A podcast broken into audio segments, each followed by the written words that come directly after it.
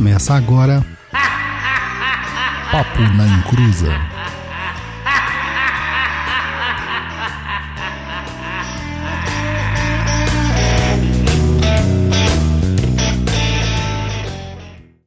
Começou, aqui é Douglas Rainho e. Ou será que é o guia? Oi, pessoal, aqui é o Roy. E, ô Lu, fiquei sabendo que o seu capa tem um recado pra mim. Tem. Ah. Como meu aniversário tá chegando. É, eles sabem que eu sou a Luciana. Nossa, que estrela! É que estrela, eu sou a única mulher, caraca! Ou a não ser que vocês queiram se tornar a Luciana, sei lá. Certo. Mas então, como meu aniversário tá chegando, ele Ah. pediu pra eu te avisar que eu mereço ganhar no meu aniversário umas joias. Você tem que me agradar, trazer alguma coisa boa pra mim. Mas Ah. foi- não foi eu que disse, foi ele que pediu pra eu te avisar. Ah, então tá certo. E vamos lá começar o nosso programete número 81. Quem diria? 81. Olha só. Pois isso. é, 9 vezes 9. Oi, Douglas. É 9 vezes 9. Ô, Jesus. Vamos lá, nosso programete hoje de mediunidade, animismo e mistificação. Mas hoje temos recadinho, só que é com a Luciana, então não precisa aportar a vinheta, Douglas. Mas e se o Luiz quiser ser Luciana, tudo bem. Tá bom. tá ótimo, nós aceitamos todos.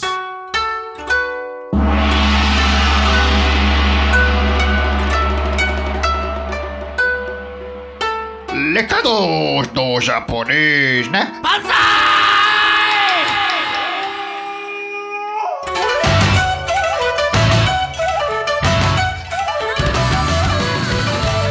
Então, já que hoje não tem o japonês, É. ele está voando em busca do amor perdido. Meu Deus. E em breve, É. muito em breve, a gente vai ver ele em fotos em cima de um poker instalando seu chicote. Olha Eu só. quero muito que vai fazer parte do calendário.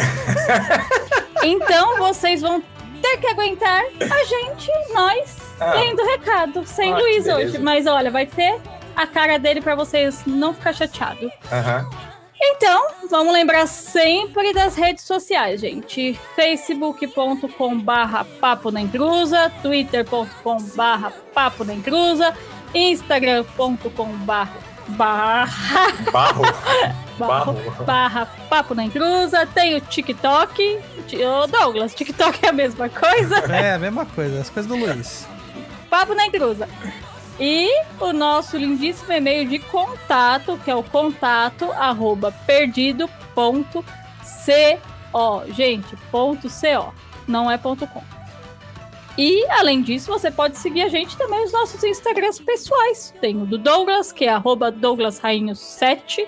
7 em forma de numeral, gente, não é 7 também, viu? Isso. Arroba Roy Mesquita pro Rodrigo. R-O-E. R-O-E Mesquita. R-O-E Mesquita. Isso. É R-O-Y. Roy. É, não é Roy. É como se fosse errado, de roer. E Meu Deus. arroba Guenca, que é o do Luiz, que está por aí, no mundo. E eu, arroba Luz Fidelis com Y. E lá a gente divulga nossos trabalhos pessoais, as informações e qualquer coisa que vocês quiserem ver. Vocês não precisam... O pessoal me segue, depois fica chateado porque eu tô postando um monte de desenho de homem. Gente, É mesmo? Tem isso, Lu? Ai, o povo fica magoado. Meu Gente, Deus. se não quiser ver homem de cueca, não siga meu Instagram, senão você vai ficar chateado. Ai, é a vida. E é claro que outra forma que vocês podem ajudar é financeiramente. E se você quer ajudar a gente, como apoiador, apoiadora, como que você faz? Como faz? Passa aí no Catarse. Olha. E ir lá, catarse.me barra papo na encruza ou picpay.me barra papo na encruza e dar aquela forcinha para nós. Esse dinheiro é revertido em melhorias para o próprio programa, como vocês podem ver, né? Melhorou bastante. Sim, e vale lembrar que, que toda esse, esse, Essa grana essa grana, essa contribuição, as pessoas podem estar no nosso umbral, lá no Telegram. Isso, só- Mas assim, gente, vocês ficam, vocês continuam colaborando, tá? Não adianta, não adianta pagar uma vez e achar que vai ficar a vida inteira, não, viu? Fica não! Fica não, fica não, que o Douglas chuta vocês. Porque ele cata assim, ó, e bum, fiscal Passei, da grana. passei o facão essa semana. Fiscal da grana. Então, gente, Ele quica a galera. fica a galera. Então, mas aí vocês participam lá, vocês vão ver as conversinhas furadas, as maluquices que a gente fala de vez em quando, nada com nada, muita coisa. Então, Isso. entrem lá, e vejam. A gente Isso. falando mal das pessoas. Não Isso a gente Imagina, nunca a fez. gente não faz. Não, não, isso. fale por você, Douglas. não Supostamente, precisa, algumas não precisa. mal das pessoas. Não precisa. Deixa eles acharem que a gente fala mal. Daí eles pagam, Eles entram, não vão ver mais nada. Daí a gente fala assim que por medidas de É, a gente legais a gente não pôde. Gente, a gente tinha que falar isso em off, né? Ah, é verdade, falhou. Ai, É. ai, ai. Gente é tão, tão legal, mano. Que a É gente, que a ó. gente manja muito. Então, gente, se vocês quiserem, apoia lá no Catarse para vocês terem acesso ao Umbral, grupinho, grupinho de pessoas seletas. Agora, quando acabar em 2025 a pandemia, a gente vai voltar a fazer os sorteios. O Douglas já tá com lá os gibi da Luciana. E... gibi. Né, Douglas? Tô, mas estão comigo. Não, mim. então. Não era presente pra mim? Lógico que não. Ah, não acredito, mano. E aí a gente vai voltar a fazer os sorteios, entregar as coisas pras pessoas. Isso, Né, é, mas tem que acabar a pandemia, É. gente. E Douglas, você tem um recadinho para dar também? Tenho. Primeiro, Henrique Dias, um beijo pra você, meu lindo. Obrigado pelo. Isso, obrigado, Henrique. Tá? E prefiro não ter. É, Então, vamos lá, gente. Eu quero agradecer demais todo mundo lá que se inscreveu no workshop de Exu. Que vai ser agora no domingo, dia 13, né? E, e nesse workshop eu vou dar uma explicaçãozinha do nosso próximo curso que vai ser disponibilizado lá no Perdido EAD, que é o curso de linha de demanda de Ogum e São Jorge. Ele é um curso voltado para práticas, tá? Tem muita coisa teórica, porque senão não seria um curso do Douglas Rainha. E tem muita coisa prática também, coisas que vocês não viram em lugar nenhum, garanto pra você. É um banda raiz mesmo, pé no chão. Eu já mandei foto pro Roy e pra Lu de algumas coisinhas que eu fiz lá. Verdade. Isso. Então tá umas coisas bem bonitas, né? Bem legal. Sim. Tá, muito bom. Então vocês não percam, gente. Fica lá ligadão no Instagram do Não Papo. perdão. Não perdam. Você Fica ligadão no, Insta- no Instagram do, no Instagram do Papo, meu pessoal. Meu Deus, hoje, hoje tá aqui tá o negócio. Hoje tá. Fica lá no Douglas Rainho 7 também, onde que eu fico postando sobre os cursos. O preço eu já vou revelar pra vocês, porque é tudo cabalístico aqui. Não, Douglas, não. Não. Não. A pessoa tem que ir numa landing page, Ah, para. Vou ter ficar... tudo aqueles negócios lá, vai mudar sua vida, e vai não sei o que lá, e é menos que um chiclete block, e É. bababá. E lá no final, a pessoa clica, cadastra o e-mail e pode ver o preço. Valor, Douglas. Ô, Douglas, você não manja porra nenhuma desse negócio, Douglas. É, eu vou ser errado. Por isso que eu não estou rico.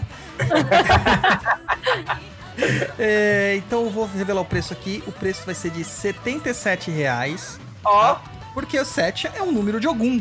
Entendeu? Então a Isso. gente duplicou 77 e vai ser lançado no dia 7 de outubro. Mais um olha 7. só. Então, gente, não perde por nada esse curso que tá muito legal. É informação demais, são vários vídeos, tem uma apostila supimpa, lindona e, mano, o que eu posso dar pra vocês que é conhecimento, certo? Vai guardando dinheirinho aí. Certo. Agora, aquele momento antes da gente começar aqui a falar o nosso programete. É. Nosso momento diva da Exusada, né? É, dessa vez tem, tá? Vou pôr.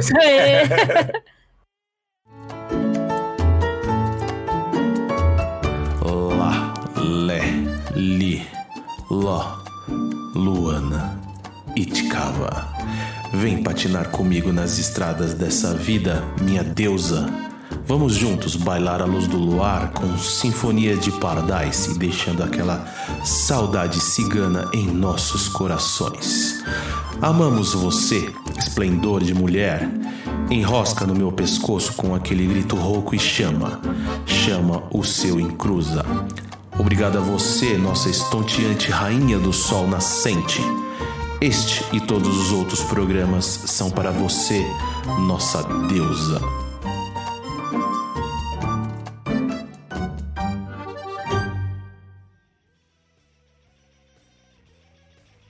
Isso aí, acabou-se. Ó, antes aqui de eu começar o programete, a Mariana Favorito falou assim: lá vem o Roy falar que vai acabar em 2025. Não sou eu que falo. Eu falei, mas quem fez essa profecia foi a Luciana. É, e o Rodrigo fica, fica mandando como se fosse verdade. Mas não vai ser, não. Eu só falei, só foi Ah. da boca pra fora. Ah, então tá bom. Então vamos lá começar o nosso programete hoje aqui, que é preferível rejeitar 10 verdades aceitar uma mentira. Pai Kardec de Oxalá, Kardecão, Kardecão. conhecido pela gente pelo Kardecão. onde francês nenhum conhece ele, mas todo brasileiro conhece. Brasileiro oxe, conhece mais Kardec que o Pelé. É verdade. Agora os franceses não sabem nem quem é esse homem. Vamos lá começar. É, Eu acho que é o programa que as pessoas têm mais dificuldade e agora elas vão querer uma fórmula mágica, Douglas. É, então. Como? Então, Então. Eu, eu acho que esse vai ser o ponto é, que vai pegar o, o- aqui o programa. Normal, ah, provavelmente as pessoas vão escutar achando que a gente vai falar assim: é assim que você vê isso. Uhum, É assim que você vê o que é mediunidade, é assim que você vê o animismo e é assim que você vê a mistificação. uhum, uhum. E aí, é tão fácil de ver esse tipo de coisa ou não é? Não. Se fosse, não tinha mais, né? já tinha passado, já lima em tudo e já era. Não é bem assim, não. É que a galerinha tá acostumada hoje em dia a ter tudo muito fácil na mão, né? É. Ninguém mais vai, vai em busca do alimento, já vai no supermercado, nem liga no iFood, né? Aplicativo lá e já era. E a espiritualidade tá indo por esse caminho também. Agora tem até aplicativo de espiri- espiritualidade, onde você vai digitar lá e você vai incorporar online. Então a gente tem que tomar um certo cuidado quando a gente fala sobre mediunidade, animismo e mistificação, porque os temas estão muito interligados, muito interligados. Tão interligados que os próprios temas, né, os próprios termos se confundem entre si. É, o Kardec, ele não foi o criador da mediunidade, como a gente fala sempre aqui, tá? Nós É. não somos espíritas, nós não somos defensores do Kardec, só que ele foi um dos caras que sistematizou esse sistema de conhecimento, que virou o espiritismo, né? Que veio a se tornar o espiritismo. Uhum. Então, gente tem que pensar da seguinte forma: se o cara teve o trabalho de sistematizar, vamos usar, gente. Aí é disposição, vamos usar, né? Não tem por que desprezar um conhecimento que está à disposição aí da gente. É, inclusive, hoje eu já recebi aqui uma, uma encomendinha, Roy. Vieram três livros, né? E a Bárbara perguntou pra mim assim: Ah, mas esses livros são bons? Eu falei assim: Olha, quando eu aprendi lá com o Caboclo, da, do Caboclo Sete Matas, ele sempre falou assim: estude de tudo, leia de tudo, né, veja tudo, mas sempre passe pela peneira da sua razão. Aquilo Assim. que te servir, permanece, aquilo que não te servir, você joga fora. É, e isso baseia-se também na questão da, da apresentação mediúnica aqui que a gente faz do Kardec. Tem muita coisa que ele fala que é bullshit. Mas tem Uhum. muita coisa que ele fala, principalmente sobre mediunidade, que é muito legal e muito correto, né? Muito verdadeiro, né? E vale lembrar uma coisa, Douglas, só para pra, as pessoas entenderem a época que o Kardec falou. Nessa época que o Kardec trouxe isso, é, trouxe isso estava assim num auge do iluminismo. É, século XIX. É, onde as pessoas elas estavam tipo rejeitando tudo que fosse voltado à, à religião, a crenças, a, a Deus e é a ciência, é o capitalismo, é isso. Ó, antes de falar assim, é, não é capitalismo, não, é, é, é da época. Então estava tudo, é, cada coisa em, uma, em, um, em um quadrado diferente.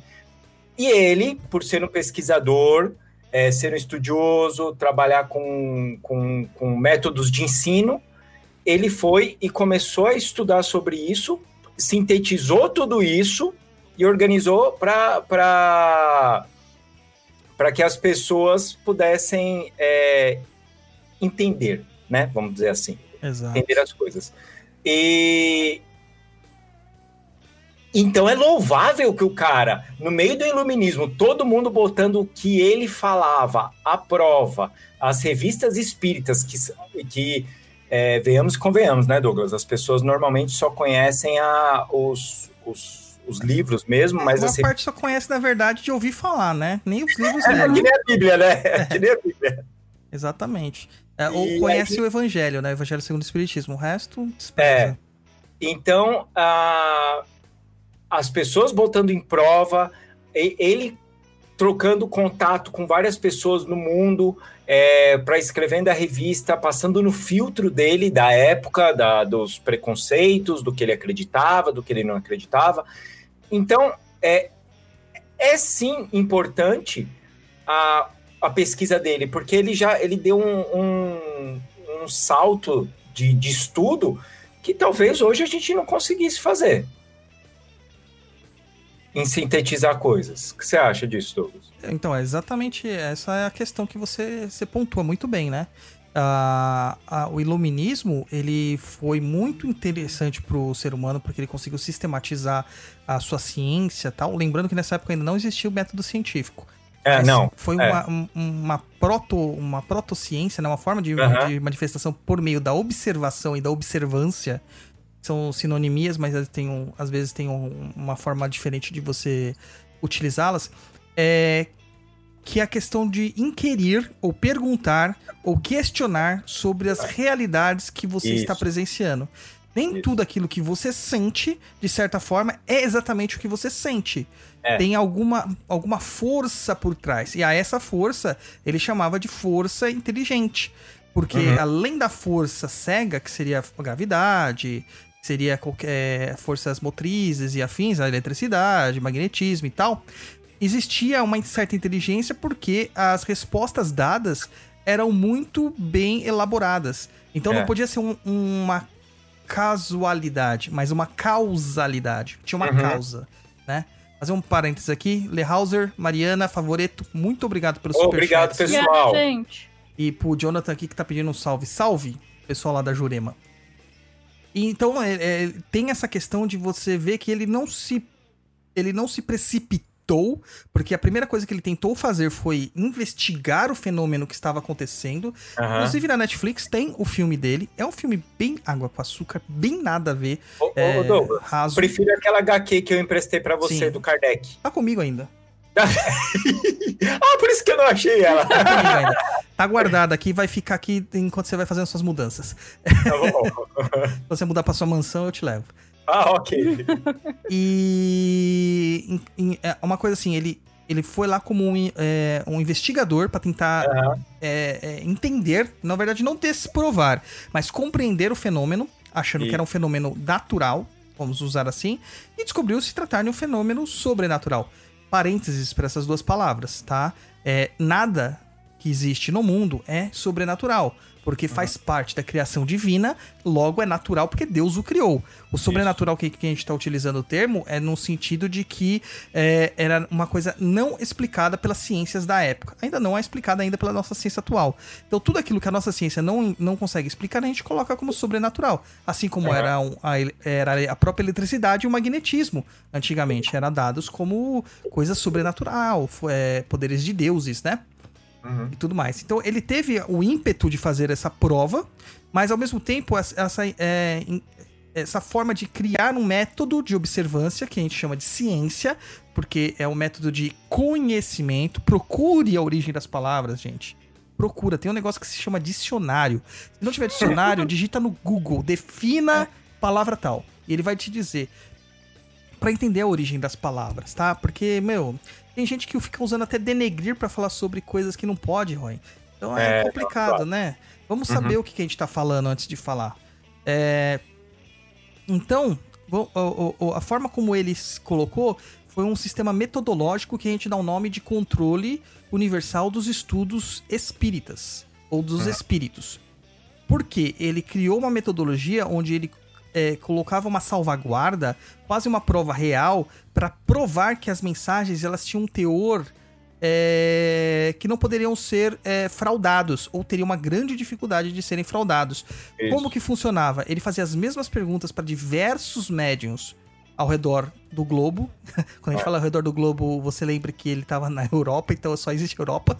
Na Europa e os Estados Unidos. Não, e tem Aí no Brasil tá- também. Ele se comunicou com Brasileiro. brasileiros também. É, russos tal, tem algumas questões Aham. assim. E aí você pega todas essas questões aqui. é, que ele fez essas formulações, essas, essas perguntas, ele mandou para todas essas pessoas em cartas, e as pessoas mediunizadas, cada uma com uma mediunidade diferente. é, no filme até da Netflix que mostra bem isso, porque é o mais aceito para todo mundo, mas vejam o HQ também. É, no- no- e a biografia que o Marcel Soto Maior fez também é muito legal. Você tem essa essa é, é, é, essa aplicação da, do CUEE, que a gente chama, né? O QEE, que é esse controle universal, onde as, as respostas vinham e ele julgava as respostas pelo teor delas e não pela forma escrita. Porque Isso. como as medidades eram bem diferentes, tinha tipologia, tinha é, psicofonia, tinha é, de psicografia e assim por diante, né? Então Uhum. você vai pegar lá e você vai ver. Se o cara fala assim, ah, o sol é amarelo. Na tipografia. É, tem que ser bem claro, porque ficar batendo na parede ou no, no- na mesa pra transmitir uma mensagem longa, ela é cansativa. E a É. outra e a, desculpa, e a outra pessoa acabava fazendo um desenho psicográfico respondendo a mesma coisa, ou escrevia uma poesia, mas a, a- na intenção, no cerne daquilo, falava que o sol era amarelo. Então ele provava que aquela pergunta estava sendo respondida por diversos espíritos em médios diferentes que não se conheciam, então ela era possivelmente verdade. Tá? Ele ainda usava possivelmente, porque essa frase que, como é que o Roy começou aqui o nosso programa, é uma é, um, é a métrica dele durante todo o processo do, do, do- da doutrina espírita, da codificação. Ele rejeitou muitas verdades. Na- isso inclui várias questões que nós na Umbanda praticamos. Que nós no, no- na Kimbanda praticamos, que nós na magia praticamos. É, é uma coisa que até vou trazer. É, algumas coisas, é, eu vejo até alguns umbandistas falando, ah, mas não tem nada a ver o espiritismo com a umbanda, por exemplo, por causa em questão de incorporação, né? De, de- da, da incorporação do, do- da entidade, dela ficar com um trejeito, daquele bem forte, né? Diferente Sim. normalmente dos espíritas, que o cara só fecha o olho e ele só vai passando a mensagem, né? Sim. Sem precisar uma incorporação mais forte. Então fala, ah, é porque não tem nada a ver.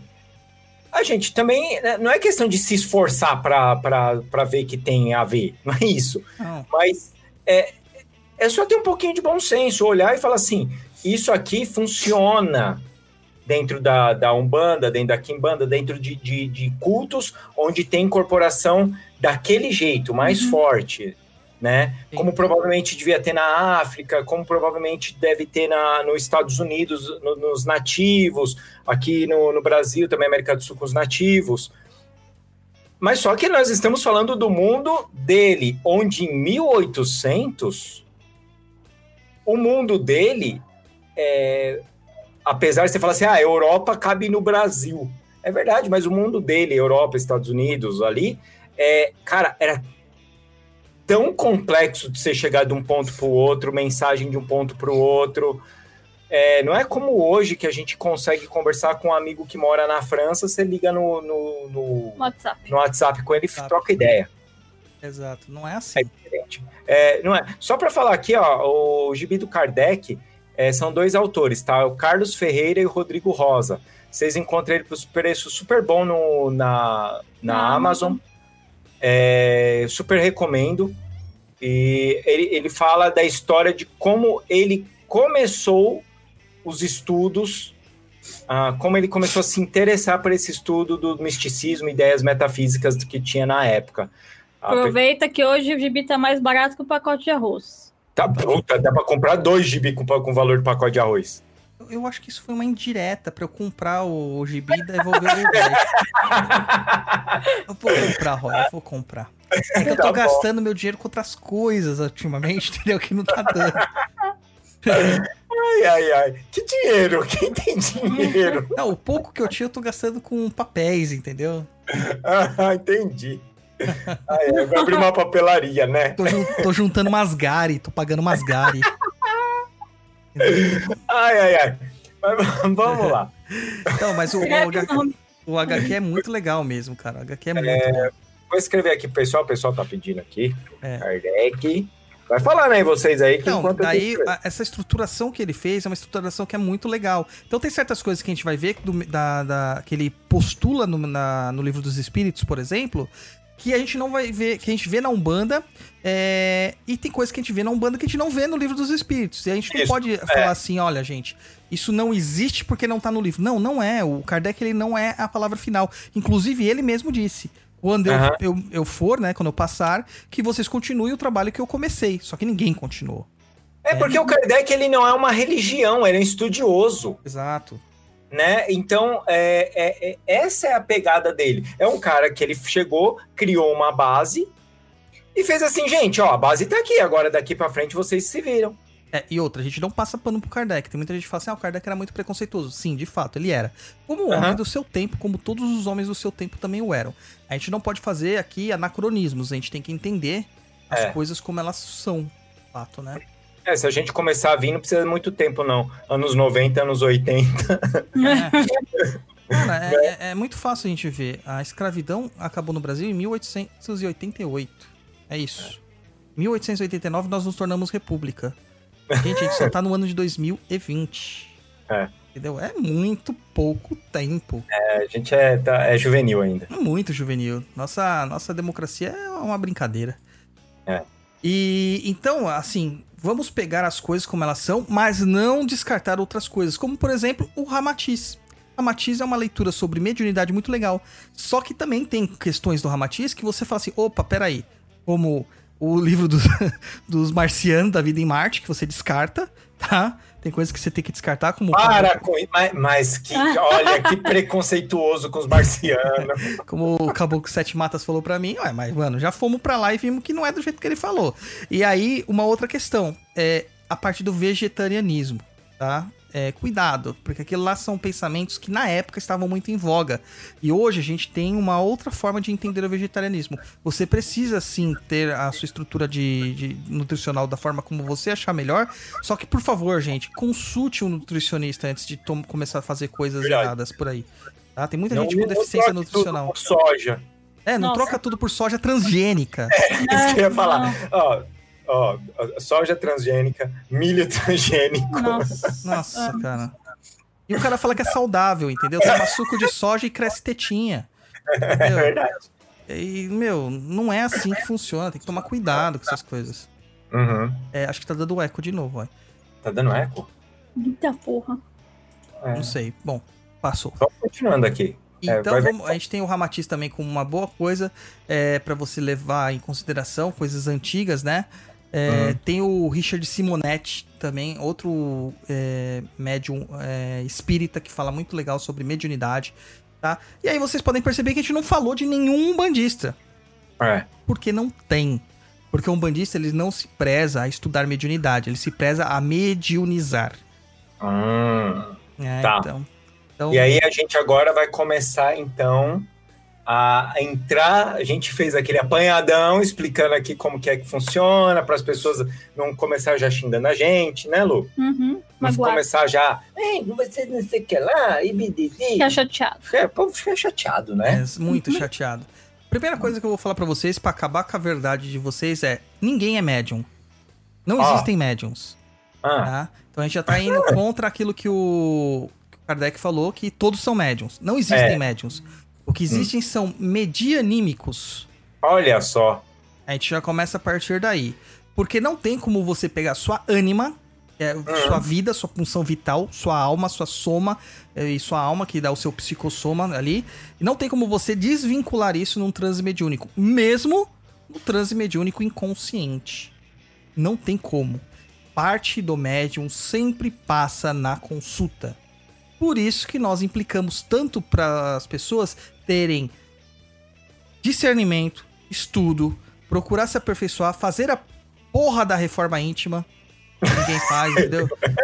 Pai de santo que não tem reforma íntima, mano. Pelo amor de Deus, né? Aham. Não dá, cara, não dá, entendeu? Petulância, arrogância, prepotência, é, maldade, egoísmo, egolatrias, todas essas paixões inferiores não podem caber num dirigente espiritual. Eu acho que aqui a gente já descartou 90% dos dirigentes espirituais que a gente conhece aqui É, de então, todas as é, religiões. é, então, é exatamente isso. Antes, antes, antes que falarem que supostamente estamos atacando a Umbanda, porque nós queremos supostamente destruir a Umbanda, né? Poder, não. Cara, mano, Segundo o poder nos dado. é. Não. Gente, é, é o que o Douglas acabou de falar. Todas as religiões. Todas as religiões, todas. todas as religiões. Então, a, as pessoas, elas, é, ela, é importante entender que a gente não vai salvar ninguém. Se a gente conseguir salvar, a gente já está de bom tamanho. Você sendo dirigente espiritual ou não. Exato. É, então, o se esforçar um pouquinho para isso já tá legal pra caramba. Não é verdade? E não precisa ser um bosta pra fazer isso, né? Você não precisa ser, tipo, rançoso, não fazer nada. Não, não, Você não, pode não. curtir não. sua cerveja, você pode, Pode. curtir seu barato, entendeu? Não tem assim, problema. é é uma linha tênue entre a babaquice Sim. e, o, e o, o cara que é gratidão demais. É, é, Deus não tá ligando se você tá fumando o seu baseado, cara. Não, Não. não tá. de- é exatamente, Douglas. Ele não está ligando para isso. A questão é o como você está levando isso, já que você tem o, o você está querendo ser dirigente, ou até vou até não vou pegar o dirigente não. Eu vou falar do médium que está ali na casa. Uhum, uhum. O médium que está ali na casa, ele vai estudar. É uma coisa que a gente fala no, no papo, a gente fala demais no umbral, mas é demais que a gente fala isso no umbral. É, se você está lendo, você tem interesse em ser um generalista de religiões, por exemplo. Você quer entender, certo? Gente, não precisa perguntar para seu pai de santo se você pode ler aquele livro ou não Exato. É filtre, leia, entenda que aquilo não cabe na sua casa e você tem um conhecimento a mais. Só. É a mesma coisa. Um- uma vez, é, eu, quando eu morava com meus pais, e eu queria colocar uma prateleira em tal lugar lá, mas só que meu pai chegou e fez assim: não, essa prateleira aqui não vai ficar boa aqui porque vai dar problema em tal coisa. Aí eu olhei fiquei putíssimo com ele, porque ele falou que não era para colocar a prateleira ali. Mas o que que eu pensei? Sabe o que que eu pensei, Douglas? Sim. Eu moro na casa dele. Eu. Eu tenho que respeitar as regras dele. É, Então, se você, você quer ler, leia, mas você não precisa chegar para o seu pai de santo questionar ele em questão da, da sua leitura que você fez, do seu entendimento que você fez. Porque talvez ele não tenha lido aquilo, talvez ele não tenha estudado aquilo, talvez ele não tenha chegado naquilo. é, E, e tudo bem. E tá tudo bem. Faça você a sua parte. Foi o que o Douglas falou. Faz a sua reforma íntima. Faz- tenta você se melhorar um pouquinho. Não espera que, ah, para eu me melhorar, mas- meu pai de santo não melhora. O problema é dele. Né? Então, a, a gente precisa parar um pouco com isso, de, de, de ficar com esse.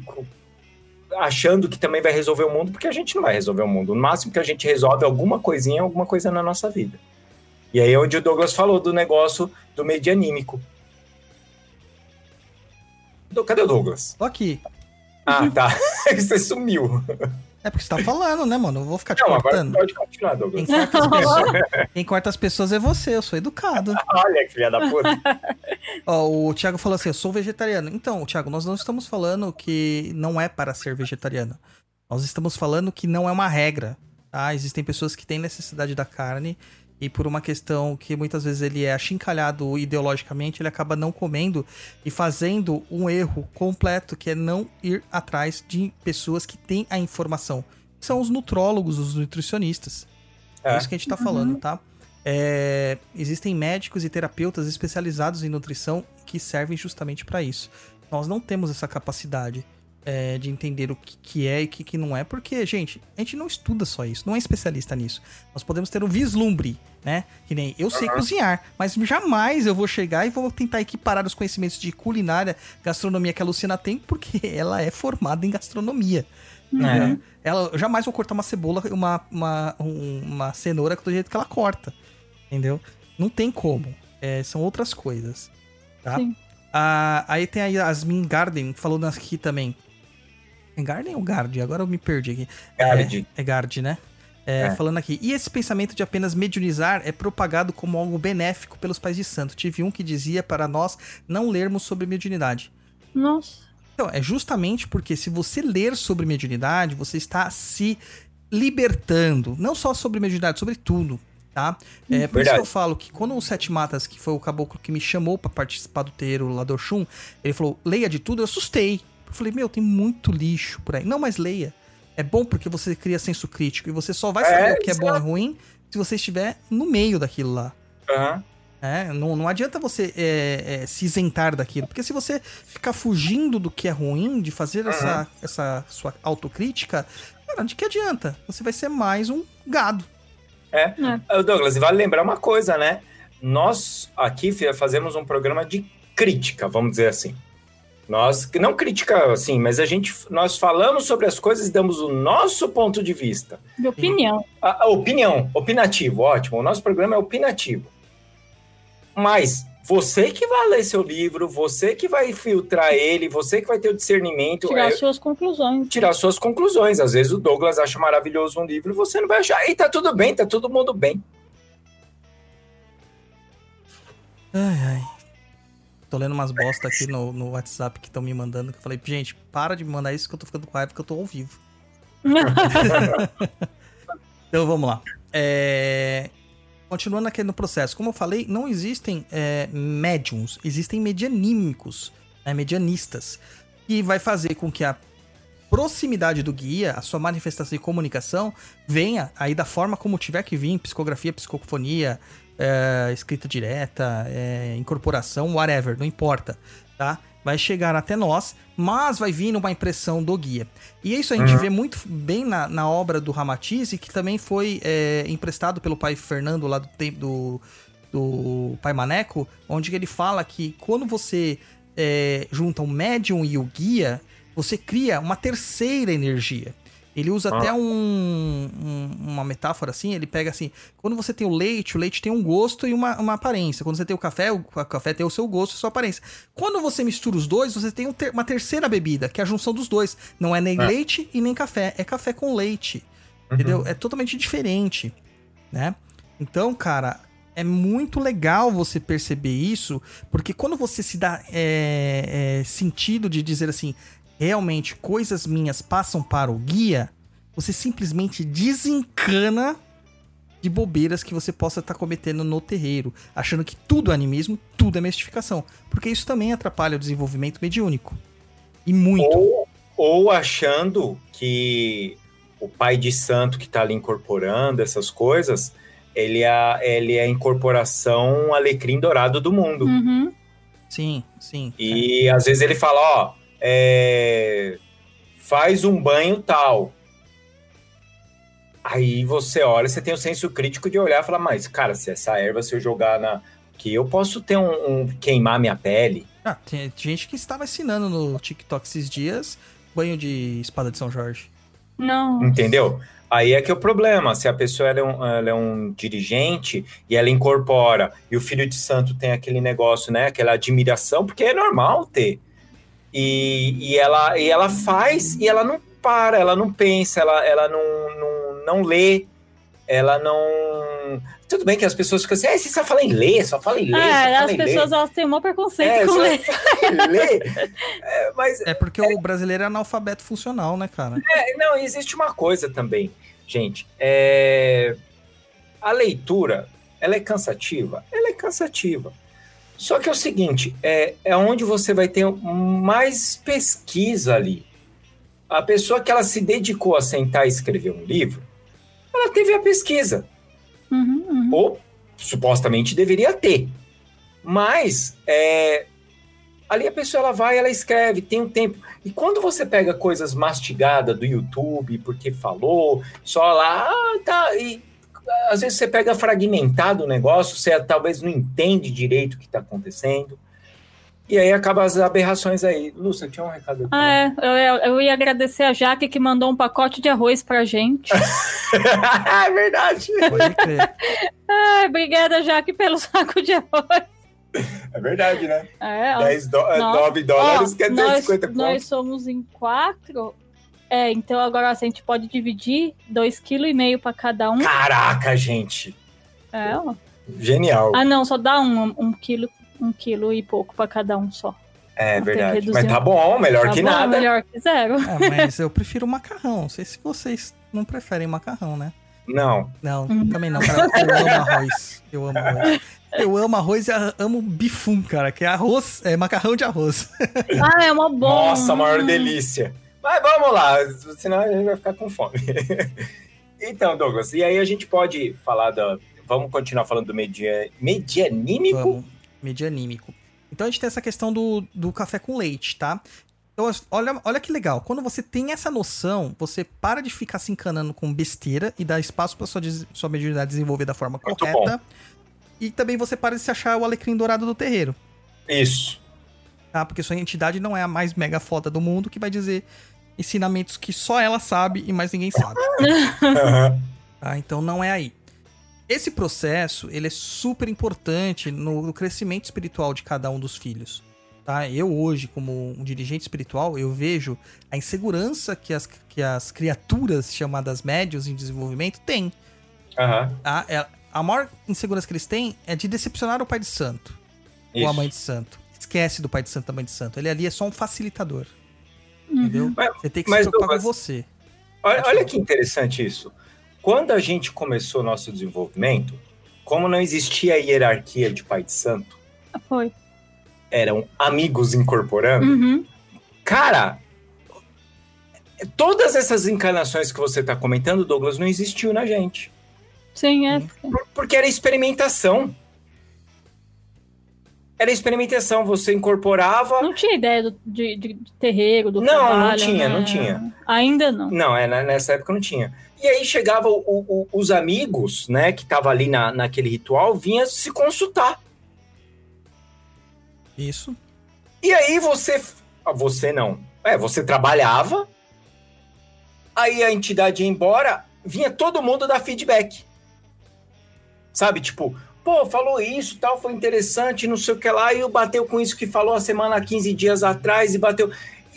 E aí tinha um feedback legal, e chegava um ponto que a gente já não se importava mais se, é, é, se vai é, chatear o, o pai de santo, se vai fazer isso. Não, era todo mundo incorporando. Claro que existia assim, uma, uma hierarquia, existia um, um- Sim, uma ordem. uma né? ordem ali, mas a gente fazia isso e, e- e é engraçado. Não que eu tô falando que ah, eu nunca tive insegurança. Não, não é isso.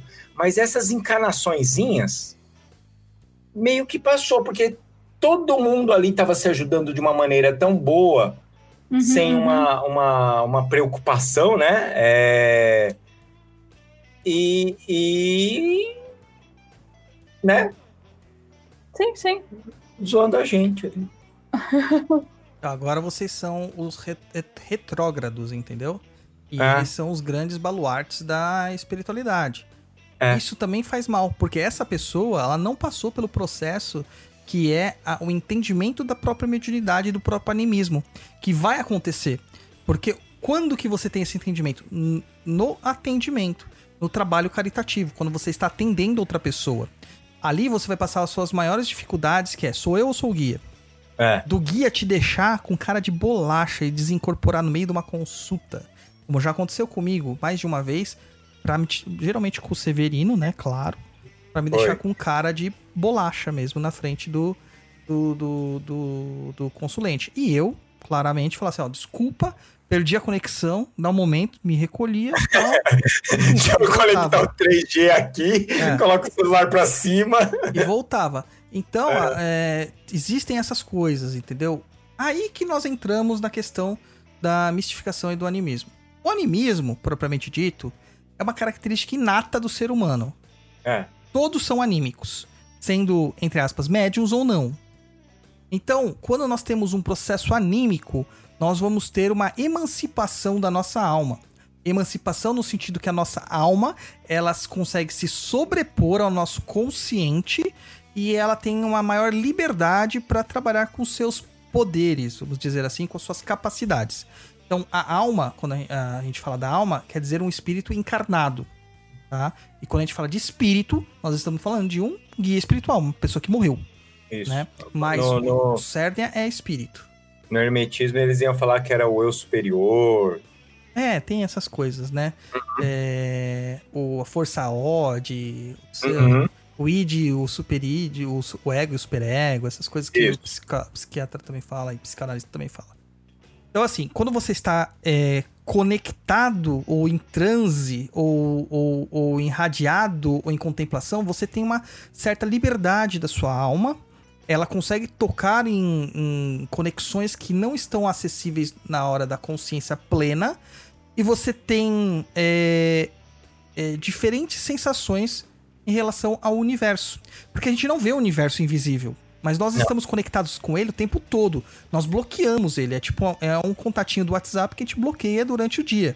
Né? A gente Uhum. só desbloqueia depois quando a, a- o namorado e a namorada vai dormir. Sabe? Uhum. É tipo assim. Então, esse desbloqueio se dá ju- justamente nesses processos onde que nossa mente ela acaba gerando uma, uma- um estado de, de contemplação, as ondas né, é, alfa que o pessoal fala e tal. Uhum. Você entra em estado de alfa. E você acaba gerando também isso na hora do sono, quando você está dormindo. Onde você tem aquela sensação de estar é, em contato com, com sonhos muito lúcidos, muito vívidos, etc. Logo, a gente chegando nesse raciocínio, a gente vai entender que o animismo, a gente pode atrelar o animismo a uma viagem astral. Uhum. Então, fazer um- uma projeção astral, uma viagem astral, não quer dizer que você é médium, quer dizer que você é um animista. Isso não Uhum. está errado, não é ruim e não é pejorativo, tá? Te- Tem que tirar essas, essa- esses rótulos muito fixados que se colocam nas coisas. Nada é só o que está na superfície. A gente tem É. que se aprofundar. Então, uma viagem astral, ela é puramente anímica. É a manifestação da sua alma emancipada indo para planos sutis do conhecimento do entendimento universal, onde você vai ter contato com entidades tanto encarnadas quanto desencarnadas e os seus locais de, de manipulação energética, né? O umbral, o plano astral, o plano espiritual, o plano onírico, etc, etc e tal. Uhum. É, outras capacidades anímicas é uma, uma mediunidade de cura na projeção das energias, como um passe magnético. É uma forma anímica de trabalho, tá? O benzimento é uma forma medianímica de trabalho. Você tem os dois lados. E milhares de outras coisas mais que você Uhum. vai ter. E manifestações físicas, geralmente, é- são anímicas.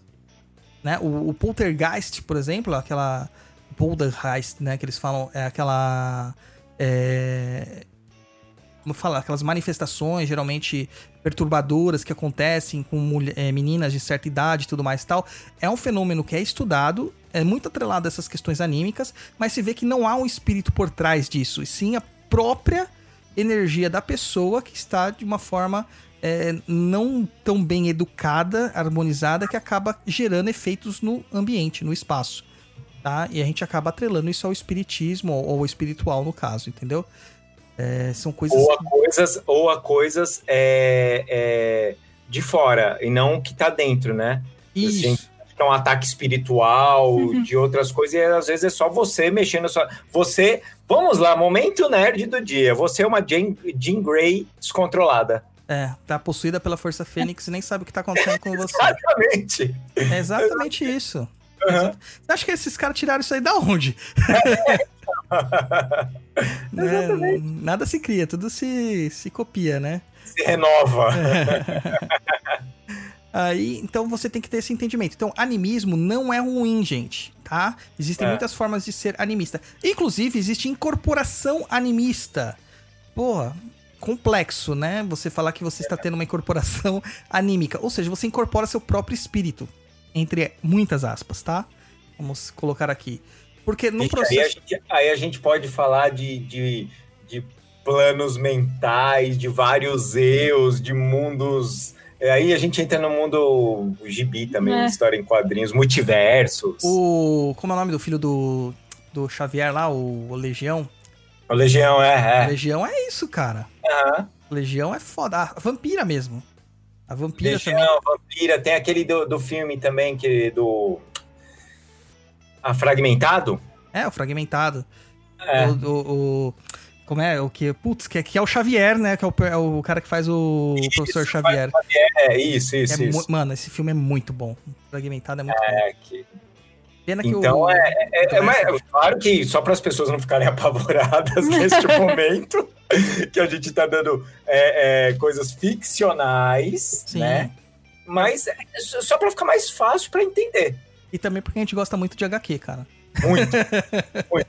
Se eu pudesse, se eu pudesse, eu teria mais HQs do que eu já tenho. É mais HQs que amigo, oh, mas eu já tenho. ah, mas isso faz anos. ai, ai. Então, mas é, é assim. Então, às vezes você tá lá incorporado, supostamente com uma entidade, e na verdade é você, cara. É você que tá incorporado, você tá incorporado no seu espírito de outras encarnações, onde ele tem acessos a memórias de todas as suas vidas passadas e ele bloqueou a sua vida presente. Ou seja, todas as encarnações que você tem, você não vai ter. Porque o seu espírito da vida passada, ele lembra de como era no momento do desencarne, como é no plano espiritual. Entendeu? O seu eu de hoje não faz isso. Ele tem uma, um bloqueio. E quando você tá num trânsito tão profundo que isso acontece, você simplesmente tira essa figura infantiloide que somos nós no dia de hoje e você é. pega o seu contexto ancestral. É. E você sabe que muitas, muitas práticas religiosas, xamânicas, é, da pagelança, da encantaria e também das, das questões nativistas da África são assim, animistas. Uhum. Muitas. E é onde que a gente vê as coisas mais incríveis acontecendo. Isto e, não é, é ruim. Isso, e aí é onde entra aquele negócio do culto à ancestralidade, que às vezes as pessoas. Ah, não estou falando que não é isso também. Dos ancestrais de avós tal. Não, a ancestralidade é sua ancestralidade sua também. ancestralidade, exatamente. É. Você por você mesmo. Inclusive, tem cultos, seitas que, que discriminam bastante. É, é espiritualista, mas discrimina é, espíritas e umbandistas e coisas do tipo. É, eles acham, eles falam, né? Porque eles são muito estudados. Eles falam que as pessoas elas não incorporam um preto velho, um caboclo. Ela, ela está é, acessando um, um ancestral dela, que no caso é ela mesmo, que ela põe uma roupagem para ficar mais fácil dela passar uma informação. Exato, exato, isso mesmo. Então, então, se você é um bandista, se você é espírita e conversa com essas pessoas que fazem parte desses grupos espiritualistas que não são espiritualistas, que não sei como que fala eles mais ou menos, é, e eles falam assim, ah, mas você não incorpora nada, é seu... não fique chateado. Ah. Não fique chateado, porque só é só a visão deles. Aí isso não pode abalar a sua fé. Sim, sim. Né? Não devia. Não, não, não devia. Não devia, é. porque assim, o que ou todo mundo fala são sempre as presunções de cada um, inclusive a nossa. Isso, isso. Inclusive a nossa. Olha, eu, eu, eu queria saber disso há três anos atrás, quando a gente fez o Papo na Cruz. Hum. Que é um programa opinativo. Sim. Foda-se eu. Foda-se eu. Se você não acredita no que eu falo, foda-se eu, tá tudo bem. É, a gente não tá aqui pra. Aliás, não vamos perder a amizade e nem vamos é, ficar magoadinhos com, mimizi, com mimimizinho se vocês nos provarem que nós estamos errados. A gente, não vai, tem problema. a gente vai aprender com vocês também. Poxa, é genial. essa é a função. Mas isso se dá só com quem gosta de estudar, Roy. É verdade. Entendeu? Estudar não digo estudos acadêmicos só, tá? Não, não, não. Não, mas é, é se aprofundar. E não ter medo. Que nem eu tô falando disso porque eu e a Luciana ouvíamos isso. Sim. Entendeu? Falando. E, e pra gente, a gente olhou e fez assim: ah, cara, tá legal, eu incorporo, eu acho legal. Tipo, se a pessoa ela acha que ela sabe mais que eu e quer, de uma forma arrogante na época, mostrar que era isso, Foda-se, cara, pra mim eu não me importava, não. Tipo, ok, você não acredita. É, você não acredita, ok. Tá tudo bem. E tá tudo bem.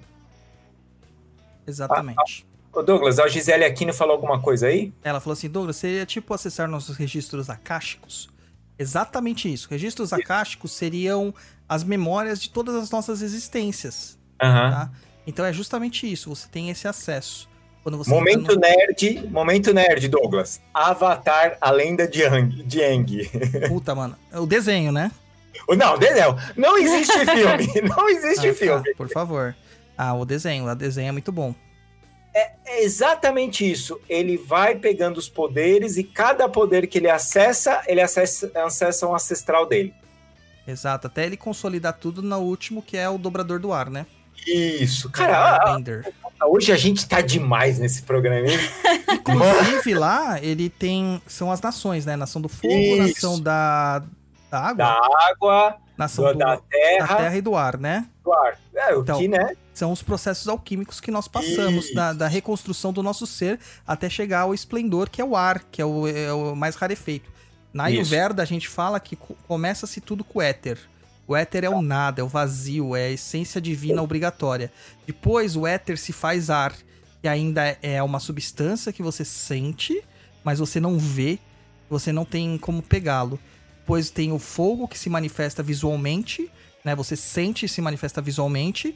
Depois vem a água e por fim vem a terra. Então uhum. é, é, o mesmo processo que a gente tem nessas. A Ayurveda, apesar de ser um sistema de medicina, ele é um sistema pautado nos Vedas, que são uhum. os livros sagrados da, do hinduísmo. Então você tem toda essa estruturação, você vai encontrar isso na medicina chinesa também, é, também. no xamanismo também, etc e tal. Então tem toda essa estruturação. Na própria pagilança brasileira, nós temos isso representado por meio dos animais de poder que seriam o jaguar, né, a onça pintada, a jiboia, o guaraxaim, que é um cachorro do mato, e o ayangá, que seria um veado branco mitológico. E também tem essa concepção dentro deles. É, então você vê como que todas as religiões, mitologias, elas se conversam. Essas filosofias, elas se conversam. Isso se conversa por quê? Porque é o entendimento de cada povo dentro da sua é. própria ótica para explicar o mundo que ela está Isso. inserida. Aí ele entra os totens, Aí entra. E, e, cada um vai falando uma coisa, mas é a mesma coisa no final. Sim, e, vo, e só que assim, um chinês não vai virar para um indiano e falar assim, você está errado. Não. Ah, não. Ele vai não. falar assim, é, na minha. No meu universo, minha compreensão é essa. No seu universo, a compreensão é aquela. Mas elas se consolidam, elas se conversam. Entendeu? Porque é a mesma coisa que eu falar para um indiano, ó, você tem que pensar numa onça, se ele não tem onça lá. Entendeu? É Falar pro índio brasileiro, oh, você já viu um elefante? Sendo que ele não tinha visto elefante. Entendeu? É. Não dá. É, então, o, o processo do ensino é a mesma coisa. Tá? Do, da, culturalmente falando. A gente vai contextualizando tudo dentro das nossas questões sociais e culturais. Tá? Então, o animismo, gente, não é ruim. Tá? Em sua maior parte. A questão é que o animismo ele pode ser pautado para você ficar preso na sua existência atual. Em um transe ah. profundo na sua existência atual, que é muito é, podada, cerceada de uhum. capacidades é, de todos os tipos. Porque se a gente tivesse todas as capacidades, nós passávamos a merda de vida que passamos, né? É, e os sofrimentos que nós temos. Por isso que a gente pede, estude, evolua, aprenda, porque ali na hora, se é um guia ou se é o seu espírito ancestralizado falando, não importa. Vai importar é a mensagem, a mensagem, boa que tá saindo dali. É. E não as mensagens bostas que estão saindo nos terreiros, porque é. é o médium animizando um processo dele. Mas é um é. processo da, do espírito presente, do espírito desta encarnação. É. E aí é onde que a gente entra naquela questão é, do desenvolvimento mediúnico de uma forma forçada. E pode ocasionar isso. Pode ocasionar uhum. isso. Quando você sugestiona uma pessoa sobre como ela tem que fazer a incorporação dela. Por exemplo, é, dentro dos cursos de desenvolvimento, chamam-se linha de tudo. Então, nós não temos todas as linhas da nossa coroa, nós não temos todos os, os, os espíritos à disposição nossa. Tem gente que tem um espírito só mentor é. e olhe lá, e ele faz o serviço que tiver que ser feito. É. Não importa, não precisa ter uma, um exército, uma legião. Inclusive, na Kimbanda é muito assim. Na, é, na Kimbanda que eu conheço, pelo menos, é, você tem um guia específico, esse que faz tudo. E esse guia tem os amigos dele, né? Tem os truta dele. Mas manifestado pro médium, o médium não fica sabendo quem que tá fazendo as merdas ali. Então tem essas questões. Aí vamos entrar no na, na, na desenvolvimento mediúnico forçado. Quando eu viro assim pra uma pessoa e falo assim, agora todo mundo vai incorporar o caboclo pena branca, que é um caboclo que vem na linha de Oxalá. É, não, é, é. Abre parênteses aqui, o Douglas falando sem conhecimento de causa, né? Ah, é um caboclo da linha de Oxalá que vem trazendo a paz e que não sei o que. Ele é de olhos azuis, moreno, parece de outra volta, é, bate no peito e vem dançando. É, Stay Alive. Stay Alive. Entendeu? Daí chega lá o pessoal e começa todo mundo a incorporar igual. É. Tá, então começou a cantar para a Pena Branca, todo mundo se força dentro de um arquétipo a incorporar este Pena Branca a maior parte das pessoas está num processo anímico porque elas não se dão conta disso. Elas entraram num transe e foram hipnotizadas. É, Douglas, aí entra uma outra questão, né? É, você poderia trabalhar com a energia do caboclo Pedra preta. É onde a gente volta na Kimbanda novamente, que a gente faz muitas das coisas com Ex ponto exata exatamente. É, ah, existe um- uma coisa que está acontecendo na, na, na Umbanda de- desse de incorporação que era desnecessário. Se você, se você levasse, em vez de incorporar, porque incorporar é mais legal, é visualmente mais bonito tal, é, você levar para as pessoas a questão mágica. O como trabalha com ponto riscado do caboclo rompe-mato Uhum. para trabalho específico. O rompe-mato trabalha com o quê? Ah, ele trabalha assim, assim, assado e cozido. Ah, beleza. Como que é que faz aqui? Ah, então, é, normalmente as velas é de cor tal, tal, ponto, ponto riscado, e começar, e você aprender a chamar a força daquilo. E aí, aquele negócio que você falou, é igual aqui em banda, você pode trabalhar com Todos. um bilhão de pessoas tendo um caboclo ou não tendo nenhum. É. Porque você consegue pegar essa, essa, Sacada essa da sacada, energia. né, Lu? Da, da Uhum, energia. Mas é engraçado porque a gente viu isso É. é, de chamar. Ali, ali ainda não era um, um guia específico, mas era, por exemplo, ah, todo mundo vai incorporar a linha de malandro.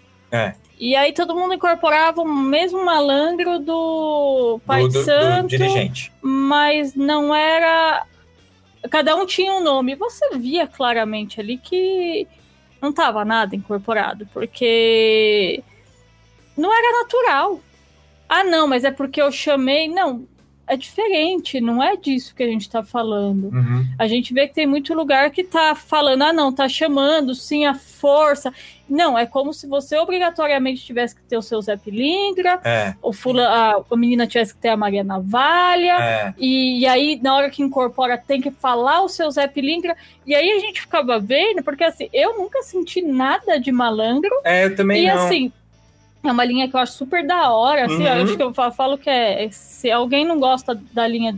Se não gosta do seu Zé Pilintra, tem alguma coisa errada. É. Porque ele é, é, é uma coisa que você se simpatiza Muito boa, né? fácil. E, e aí você via é, é, pessoas incorporando o Pilintra. Ah, tem que incorporar o boiadeiro, nunca tive, tem que incorporar o. É, eu o- nunca incorporei boiadeiro, cara. Pode cantar o que for, não vem. É, então. Tem que incorporar boiadeiro, tem que incorporar marinheiro, tem que incorporar é, malandro, tem que incorporar. E eu- Aí você fica lá, não vem nada, É, e, o pai de nada. santo fica assim: tem que soltar, tem que soltar, você que tá aprendendo. Não, não E, tem e nada. assim, vo- vo- você entra naquele negócio, Douglas, ali que você até comentou do, do, do animismo, que você expande, expande, expande, expande e vira um vazio tão gigante que você fica assim, caraca, mas não tem ninguém aqui do lado, cara. Sim. E aí é onde entra aquele negócio que é ruim. Sim. Se o médium ele fica desconfortável, porque se ele chegar pro, pro pai da casa e falar assim, ó, eu não tenho nada, o pai da casa vai falar que ele não tá meditando direito, que ele não tá chamando direito, não sei o que lá, e aí o cara acaba não incorporando nada e fazendo a mistificação. Ou quando não fala com o pai de santo, ele vê aquilo acontecendo e ele começa a fingir. Ou ele começa a se sentir menor que os outros. Uhum. E aí o que acontece? A- Aí a gente vai partir pra segunda coisa, que é o cara fazer a mistificação. É. Ele vai querer fazer parte do clubinho. Quer É. fazer parte do clubinho. Ele começa a mistificar. Então a gente tem dois entendimentos de mistificação aqui, tá? Tem um entendimento da mistificação quando um espírito está mistifi- mistificando, Isso. tá? E mistificar é se passar por algo que não é. E Ah, que não tem- acontece. É, não tem a ver com misticismo, tá, gente? É. Não é isso. Tá? Tem muita gente que fala assim, ah, eles são muito místicos. Não, não tem nada a ver, cara. não, nada a outra coisa. É outra coisa. As palavras são parecidas. Mais uma vez eu recomendo. Google, defina. Aí você escreve a palavra. Coloca lá.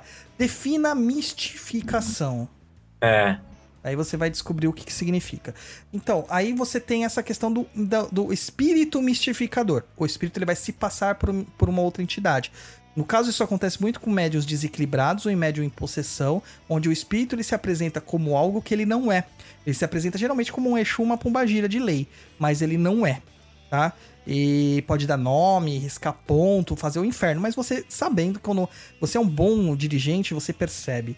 E você vai saber que não é daquela forma. Lembrando mais uma vez que o médium, ele não tem obrigação de saber, tá? Ele tem que trabalhar para não fazer, mas ele não tem obrigação de saber. Quem tem obrigação de fazer é quem já foi coroado como dirigente.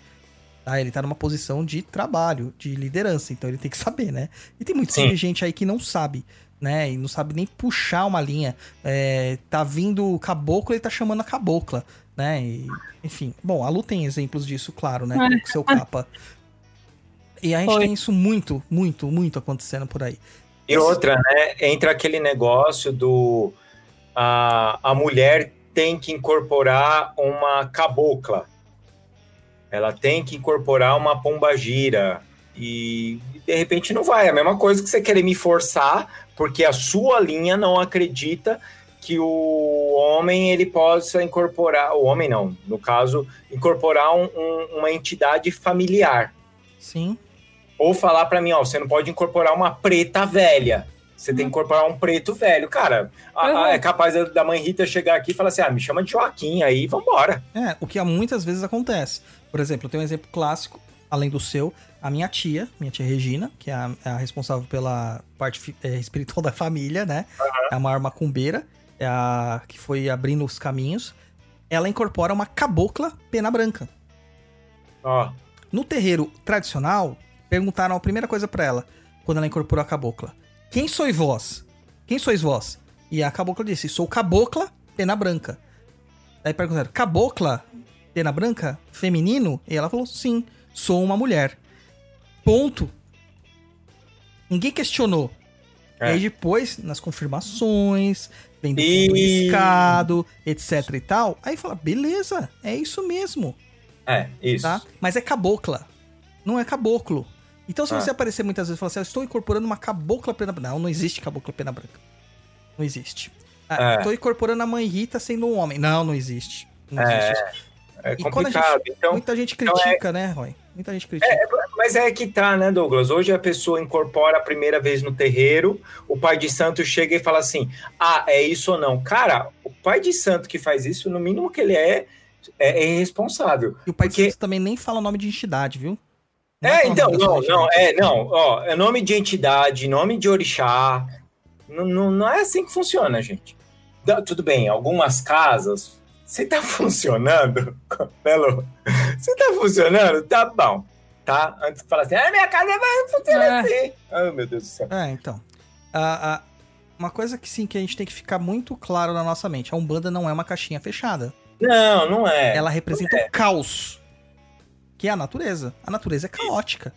É. O mesmo raio que muitas vezes destrói uma, uma floresta e incendeia ela, é necessário para muitas outras questões, como nos Verdade. prover a, a própria eletricidade, Uhum. tá? Então a gente tem que tomar uns certos cuidados é, Sim. para não ser tão inconsequente em julgar tudo com a, a mesma ótica. É, lógico. Nós temos uma mente pensante, então vamos utilizar. Por isso que eu tava falando ali. A questão é, para falar o nome da entidade, para ver se é entidade mesmo, eu nunca ouvi falar da, da cabocla pena branca. Ok, mas pode ser uma falta de conhecimento meu. Não quer dizer que porque eu não conheço que não existe. Sim. Não é assim que funciona. Então existe o quê? Existe todas as confirmações que levam tempo para que aquilo prove-se que é verdade. Por exemplo, outros exemplos que eu tenho aqui, é, seguindo a mesma, a mesma linha de pensamento. É, o caboclo fundador da Doxum chamava caboclo pai dito. Ah, não, mas pai Caraca, tem que ser preto velho. É preto velho, ó. Nunca tinha ouvido falar de um caboclo pai de. Pai de- Ah, no ponto dele, tá lá muito bem explicado por que que ele é pai dito. Né? Ah. E, então fica muito claro o- a explicação lá do ponto dele. Pra quem Aham. entende ponto riscado. E quase não tem, né? Hoje em dia. Aí você vai chegar num, num certo ponto que você vai ter certas conf- confusões, onde que você só vai usar nomes populares. É. Tá? Eu fui num local onde tinha um baiano chamado Sete Igrejas. É. Eu nunca ouvi falar dessa entidade. Uhum. Eu estranhei, claramente estranhei. Lógico. E percebi que era uma mistificação no momento em que ele começou a falar dele mesmo, se exaltando. Eu sou uma nova falange que veio para abrir caminho para todas as novas falanges das igrejas. Ah, E que para fundar uma nova religião, porque Samael mandou eu fazer isso, porque Samael é Jesus Cristo. Vixe, Meu Maria, meu Deus. Então, quem conhece um pouco de luciferianismo, de satanismo, sabe que Samael é um dos nomes dados a Lúcifer. Né? Ven- veneno de Deus. E você vê a situação confusa. Não é o nome, É a mensagem que o guia traz. É a mensagem que o guia traz. Diferente. É bem Aqui, diferente. ó, ô Douglas, o Thiago Oliveira falou assim, ó, minha companheira é Cambone. Ó, só pro pessoal aqui, que eu vi, pessoas já mandaram perguntas, a gente já colocou no final ali das perguntas, é que tem algumas perguntas que as pessoas estão fazendo, que estão fazendo parte agora do que a gente está falando, certo? Então, só para falar assim, ah, vocês não responderam, calma, É que a galera. gente tá vai interativo. Todo mundo, é. Só que a gente vai colocar umas perguntas no meio do caminho para ficar legal, pra gente não... Depois não ter que responder tudo de novo, né? Ah, o Thiago Oliveira falou assim: minha companheira é Cambone, chefe em um terreiro. Não, peraí. Minha companheira é Cambone, chefe em um terreiro. Certo. Ontem teve puxada das sete linhas, porém ela nunca incorporou nada e passou bem mal. Então. é, Puxadas genéricas podem acontecer e acontecem. Uhum. Mas puxar sete linhas, cara, é muito pesado. É muita energia conflitante. Por exemplo, numa mesma gira, se você não. Esqueçam Kizila. A gente só está falando de energias. Tá? Numa mesma gira, você chamar Yansan e Iemanjá é pedir pra dar treta. Uhum. Tá? Chamar Ogum e Nanã é pedir pra dar treta. Entendeu? Porque são energias conflitantes entre si. Tá? Agora, por exemplo, Nanã, Oxo- Oxalá e, e Omulu são energias que se conversam. Uhum. Entendeu? Então você tem que ter um entendimento sobre as energias. Chamar sete linhas já é totalmente é, desprovido, desprovido de senso, porque você está causando uma situação desgastante para o médium. Geralmente chamada de sete linhas acontecem em locais abertos, onde você tem a energia da natureza te irradiando, como por exemplo, trabalhos de praia, trabalhos de mata. Você tem a chamada das sete linhas lá, mas é uma Uhum. coisa consolidada. Tá? Uma- você tem todo um processo natural ali em volta, as energias, né? O módio da. O axé da, da- dos, dos campos naturais ali. Existe toda uma preparação também do médium, sabendo Sim. que ele vai para aquele campo, é, é- é- é o psicológico, tudo di- diferente, né? Preceito diferente, é É, não, diferente. tá? A Mariana também falou aqui, ó, Mariana Favorito. Fizeram isso comigo com o caboclo. Ficaram falando para eu deixar ele bradar e eu não sentia nada. Eu queria era rir. eu também. É, às vezes tá incorporado na. Porque estavam me pressionando e fazer algo que eu nem que nem a energia eu estava sentindo. Acontece muito isso nessas manifestações puxadas aí de tipo fast food nesses desenvolvimentos mediúnicos. É, Nem todo mundo vai ter todos os espíritos na coroa, como eu já disse. Você forçar uma incorporação. É possível chamar qualquer tipo de entidade? Sim, é possível. Você consegue chamar qualquer tipo de entidade para incorporar. Só que vamos entender o processo de incorporação na Umbanda. No Espiritismo, nós incorporamos espíritos que estão perdidos. Ah. Entre aspas, tá? Estão em desequilíbrio. É um. Geralmente é uma incorporação única. Só vem naquele dia, fala o que tá acontecendo e ele vai para tratamento. Na Umbanda, nós incorporamos sempre o mesmo espírito, só que é um espírito evoluído. De alta hierarquia, não é um espírito em sofrimento. Na- no espiritismo, o espírito ele incorpora no, no, no, no médium para ser atendido. Na Umbanda, o espírito incorpora no médium para dar atendimento. Ele toma aquele choque anímico, aquela energia para reequilibrar ele, é diferente. né? Exato, exato, exato. Então tem toda uma diferença no processo mediúnico. E aí você começa a chamar certas linhas que não têm afinidade com as suas energias. O que que vai acontecer? Merda. Aham. Vai dar merda. Entendeu? Porque a sua energia não está harmonizada. Eu, na primeira vez que eu incorporei caboclo, cara, eu tremia, que nem, e não tinha incorporado perfeitamente, mas eu tremia que nem vara verde pela energia que eu estava sentindo. Muito, muito, porque não estava afinizado, tá? É claro que incorporar um Exu é muito mais fácil pela proximidade, né? Então, eu senti muito essa, essa questão da, da- da- das, dos pés parecendo que não estavam no chão e etc e tal. Isso é normal porque o espírito está ainda se aprimorando com a sua energia, está se afinizando com a sua energia, está se harmonizando. Até que chega no momento que a gente tem aqueles tremeliques mais fortes. Com o passar do trabalho mediúnico, isso some. E aí a gente fala assim: ah, minha incorporação tá fraca, eu tô incorporando de jeito tão mais suave. Não, é que o espírito e você se conhecem, estão entrosado. Aham, Time que joga entrosado é muito mais fácil jogar. sim. Entendeu? É essa a questão. Aí você chama lá, vamos aqui incorporar, todo mundo vai incorporar a Maria Navalha. E se você não tiver Maria Navalha? É. Até uns certos anos atrás, não existia linha de malandro em São Paulo. E aí? Tá importando entidades que não existiam. Como que a gente faz? Então tem que tomar cuidados. Aí o que acontece nessa processo de mistificação, se não for um guia qualquer, um egum, se passando por aquele espírito que vocês estão chamando pra tirar um sarro da cara, né? Vai vir o seu processo de mistificação, porque você quer fazer parte da galerinha. É. Todo mundo que está num grupo, todo mundo que está, que está num grupo quer pertencer àquele grupo. Por isso que a gente faz tanta cagada na vida. Uhum. E depois fala assim, nossa, eu fui tão inconsequente só pra provar meu ponto, né? Aquela história que a mãe sempre fala assim, são as, as amizades, filho. É. São as amizades. Então você tá lá dentro de um, de um processo de, de um, um grupamento, todo mundo incorporando Maria Navarra. E você fala, é só eu que não vou incorporar? Que nada. E você mente. Você É. finge que está incorporando. E você faz as coisas até que você acredite que você está incorporando de fato. Isso aí é onde entra a, a bagunça do, do médium desequilibrado, onde ele não tá ajudando ninguém, ele não tá se ajudando. Sim. E aí é uma bagunça inteira, né? E aí começa a virar aquela loucura, né? Onde pode estragar até um, um centro que ele tá trabalhando. Sim, abre espaço pra ter é, invasões é, espirituais. E o pior de tudo é que a sua própria vida pode dar uma atrasadinha, né? É. Entendeu? Dá uma atrasadinha, porque você tá fazendo merda, né? Tá Uhum. fazendo merda. E o, o, o- maior problema dessa parte da mistificação é que no começo você começa a mistificar. Aí quando você está muito certo de que você está incorporando mesmo uma entidade que não existe, você se torna alvo de uma autopossessão ou uma autofascinação, ou até mesmo você abre espaço para uma subjugação e uma possessão de uma entidade negativa. É, Mas olha que interessante, Douglas. Tudo que você está falando agora, desde o começo que a gente está comentando aqui, se você for parar para pensar direitinho, direitinho, 90% é, das pessoas que estão em desequilíbrio, que acredita que foi a vizinha que mandou macumba, que foi o cunhado que mandou macumba, é só ela sozinha.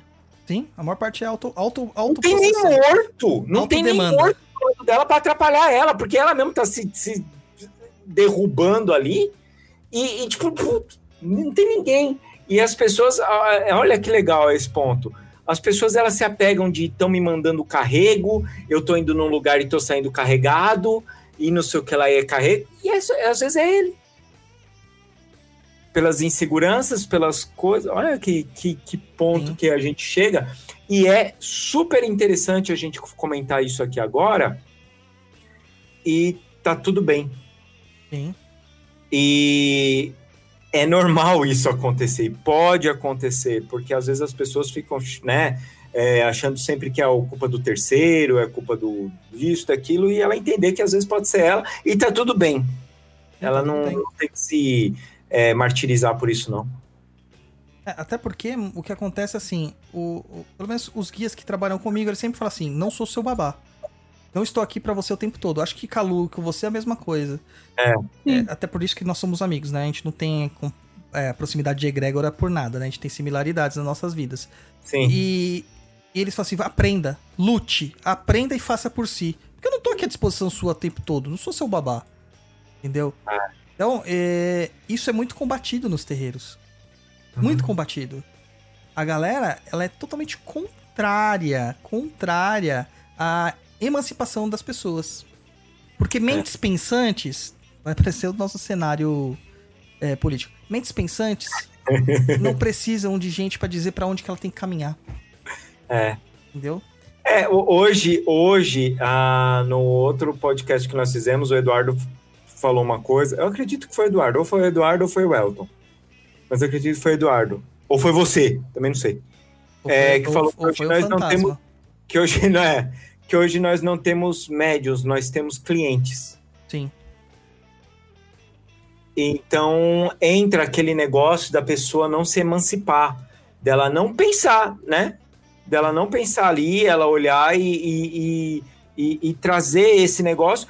E outra, Douglas, é, isso tá faltando, cara, tá faltando na nossa sociedade. É a gente aceitar que não é um terceiro que tá querendo ferrar a nossa vida, é a gente sozinho que tá ferrando a nossa vida. Sim. A maior parte das merdas que acontecem na nossa vida, nós somos o culpado. É porque a gente tá querendo ser aceito em alguma coisa. Enquanto a gente não se aceitar, a gente nunca vai ser aceito por ninguém.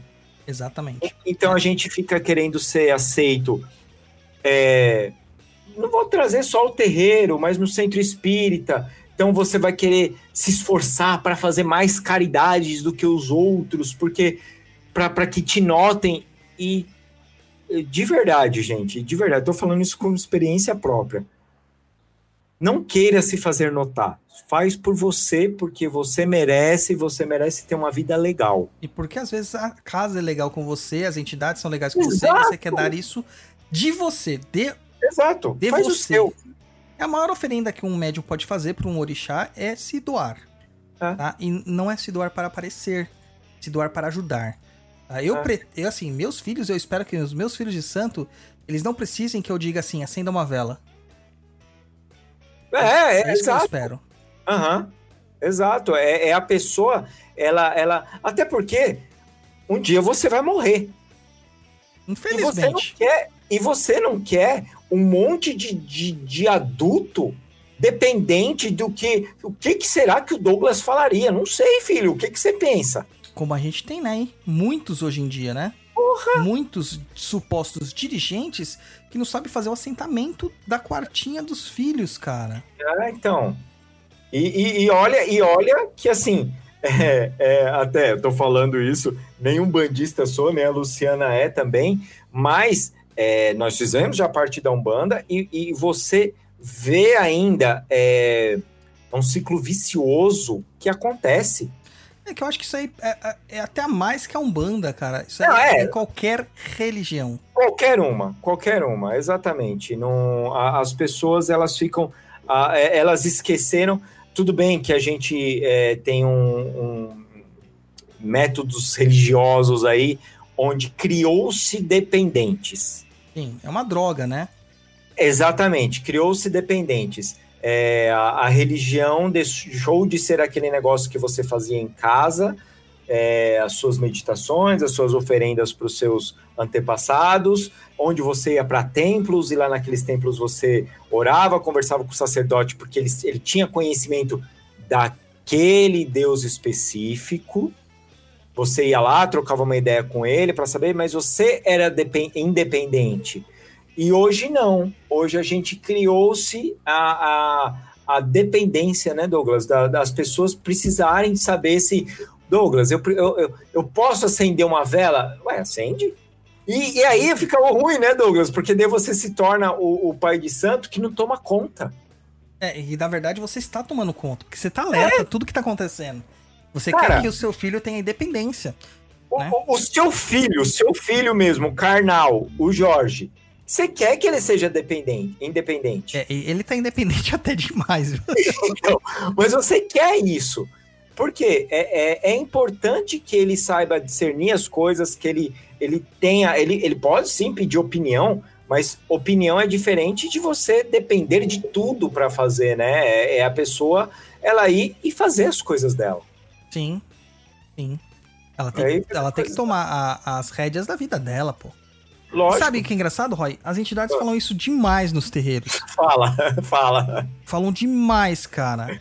E as pessoas não ouvem. É. Eu não ouvem. É impressionante. Ah, no final ela só escutou assim. Do que, que eu tenho que tomar banho mesmo? E aí esquece o banho, né? Ainda esquece o banho ainda. Eu tenho que tomar banho mesmo? Ai. Ele falou três horas com você e você falou assim: que, que tem que tomar banho mesmo? É. Dá vontade de trollar as pessoas, falar assim, dá um banho de ortiga na pessoa, pra ver se a pessoa presta atenção, né? Porque até isso acontece, porque se você É. vai ver umas certas é, receitas milagrosas que passam, miraculosas, com coisas que são tóxicas. E que É. qualquer Zé, Zé Mané, Zé Ruela, que nem meu pai falava, percebe que aquilo não se faz. Por exemplo, você nunca vai fazer um banho com pimentas na sua coroa. Eu não preciso dizer que pimenta queima, né? Você nunca vai fazer uma defumação com pimenta na sua coroa e no seu ambiente. Entendeu? Você não vai fazer isso. Porque você sabe que a pimenta arde. Né? É, você não usa a cebola pra fazer a, a, a defumação, você usa a casca da cebola, né? A casca do alho. É, existem o porquê. Você não vai vai tomar um chá de comigo ninguém pode. Né? De coroa de Cristo, por exemplo. É, sabe? É a coroa de Cristo pegar aquele o, o- leitinho, fazer com, aquele leitinho, é, vou jogar na minha cara, ficar cego. É, então, é loucura Ok. isso, cara. Você, só que a pessoa ela fica tão fanatizada naquele momento, isso consulente também. E ela aceita qualquer babaquice que se falar. tá? E É. existe uma diferença entre babaquices e coisas que a gente não conhece. É, tá? Que- é- é- essa linha é um fio de navalha, é muito tênue. É. né? Muito tênue. Eu já contei um caso aqui que o, o vovô Chico, ele uma vez ele falou pra pessoa tomar banho de fubá. Né? E eu, dentro de mim, eu falando, não faz isso, Chico, não faz isso. Pelo amor de Deus, nunca ouvi falar de banho de fubá. E aí eu fui pesquisar, muito preocupado, né? E a primeira coisa que eu fui falar com meu pai de santo na época, ele falou assim: olha, banho de fubá é muito raro, ninguém faz mais hoje em dia, mas serve pra fazer revigoração. Ah, É pra trazer vigor. E aí eu fui olhar no caderninho lá da entidade pra ver qual que era a queixa da pessoa. Falta de energia vital. olha. a pessoa se sentia muito cansada. E aí foi fazer o banho de fubá. É, mas hoje as pessoas estão tão ansiosas que ela vai no mercado, pega o, o- o bolo sol de fubá, joga na cabeça. E já era, né? Entendeu? É, é- é- é, cara, é muito interessante isso, né? É, A oferenda é, com o McChicken agora. é, tipo isso. Então, é, é parar para pensar um pouquinho, né? Ó, eu, vou até falar aqui uma brincadeira que eu fiz com o Lucas esses dias lá no Umbral, que o Lucas veio perguntar da macumba que, cara, é a macumba que a gente mais repetiu na vida, cara, que é a do, do refrigerador. Sim. Aí eu cheguei pra ele e falei, velho, sabe pra que que serve um caderninho de anotação? Pra anotar. Sim. Eu- ali o Lucas, ele sabe do jeito que a gente brinca tal, não ficou ofendido. Mas é o simples, é o anotar. Você escutou quando a gente fala, pega lá o caderninho, pega lá o lápis para anotar? É para isso, é para você anotar aquilo. E Sim. quando você tiver uma dúvida, alguma coisa. Gente, ó, deixa eu te cont- contar uma coisa. Os ocultistas, hermetistas, alquimistas fazem isso desde que o mundo é mundo. Eles anotam experiências. Isso se chama diário mágico. Ou só, Diário mágico. ou só diário. Porque É, diário. Ou, ou diário de receita. Qualquer coisa. eu gosto Home de. Suzy. Gosto do nome Livro das Sombras. É, mas Shadowbook. você, você escreve as coisas ali para quando você tiver na dúvida, você não ficar esperando ou dependente de alguém para te responder, que às vezes você tem que resolver, ó, negócio rápido. Você não tem ninguém para perguntar. Então é para isso que serve. A gente não tá falando isso porque a gente é os chato, nerd, religioso. Não, também é. É. Vou te processar, Douglas. Você tá me chamando de chato. É, tá bom. Vai lá, tenta sorte. E aí, e aí a, a- a gente a- tá fazendo isso, cara, porque funciona desde que o mundo é mundo. Isso se chama tradição. Exa Puta, obrigado, Douglas. Obrigado. Então, é quando a gente fala para as pessoas é, perderem essa dependência de entidade, de, de líderes religiosos, não importa quais, é por causa disso, porque existe uma tradição é, mundial aí onde você pode, consegue pegar, fazer suas anotações, tudo. Cara, é, é, eu e a Luciana, a gente é, é, não pratica religião nenhuma. Não. E a gente se vira. Por quê? Essa pegada da gente entendeu, a gente entendeu como que funcionam as coisas. A gente entendeu que é interessante comprar livro de ervas, livros de cristais, livros assim pra gente olhar e fazer, ah, olha, ó, ó. A Luciana hoje estava com cólica. Sim. Falei, Lu, pega o ali é citrino? Não. Não sei como. Fugiu o nome. Ô, Douglas, qual que é o nome daquela pedra que parece vidro, que ela faz a limpeza de todas as outras pedras? É a selenita. Se- é isso, selenita. Exatamente. Aí eu falei pra ela, pô, Lu, é legal tal. Eu, eu, eu vi uma senhora que mexe com isso há muitos anos também falando que era interessante, que ela, que ela é, quebrou, acho que o joelho, alguma coisa assim, e ela fez a, a, a melhora dela de um mês, foi aquela melhora que era para demorar seis meses, Douglas. Nossa. É, e ela explicando isso, sabe? Ela, não, porque, ó, gente, você pode colocar aqui e tal, tal, tal. E é interessante, a mulher manja pra caramba também. Eu falei pra Lu, ó, Lu, tem a pedra aqui. Coloca ela ali no, no, no, no, no baixo ventre ali pra... Ela chegou pra mim e ela fez assim, Rô, tirou com a mão. Sim. Mas é o quê? Eu sei que essa pedra, ela não vai zoar todo o sistema energético da Luciana. Eu não vou dar uma, uma pedra que vai tirar a energia e, e vai causar mal. Mas por quê? Porque eu já estudei antes isso. Exato. E é onde você fala da tradição. Muitas pessoas durante muitos anos fazendo aquilo e elas começam a trazer o resultado e o resultado é sempre o mesmo. Exatamente. Até porque tradição é o conjunto de práticas que sobreviveram ao tempo. Porque o que não Exatamente. funciona foi abandonado. Exatamente. Então, quando começam as, as técnicas novas, Miraculosas. miraculosas. Aí é, é o momento que fala assim, nossa, mas vocês É. crítico pra caramba, nossa, como vocês. Não, não é, gente, mas é, é isso que o Douglas acabou de falar. Cara, cinco pessoas fez e deu certo. Será que é isso mesmo? Eu vou testar. Aí entra o lado pesquisador que o Douglas bate tanto nesse programa. Você está fazendo uma pesquisa porque você viu aquele negócio, fala, cinco pessoas falou que funcionou. E você vai e faz isso.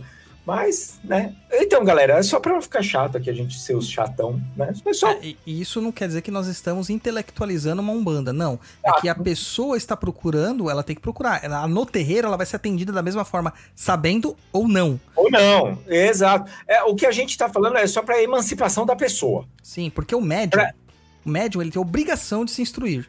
É, e, e ela saber que, que, que erva ela pode usar para fazer uma defumação, que, que, que cristal ela pode usar, ou se ela pode usar radiestesia.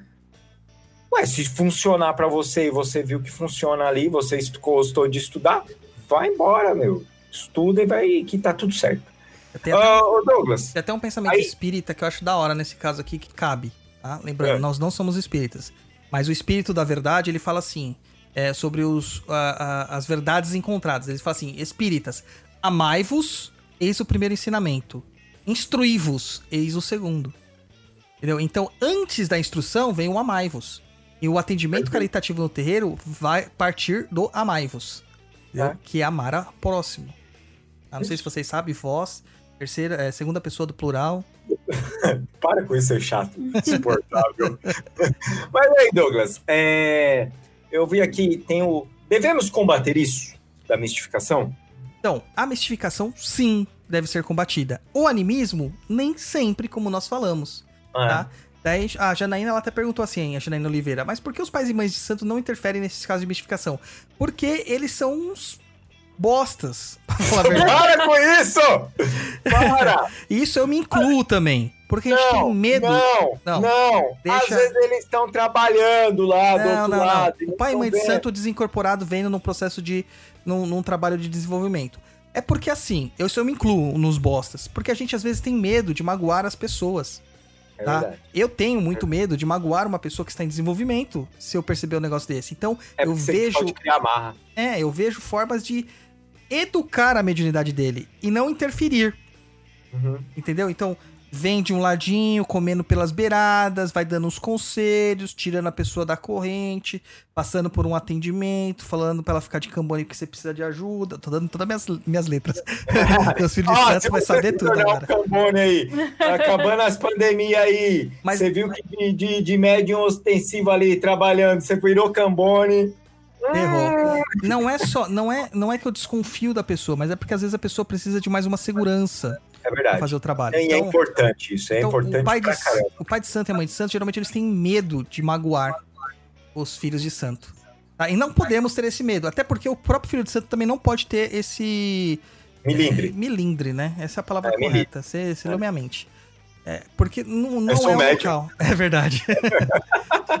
não é o local, entendeu? Pra ter É. melindres. Porque o pai de santo e a mãe de santo foram escolhidos por você pra serem aqueles que vão te direcionar no caminho espiritual.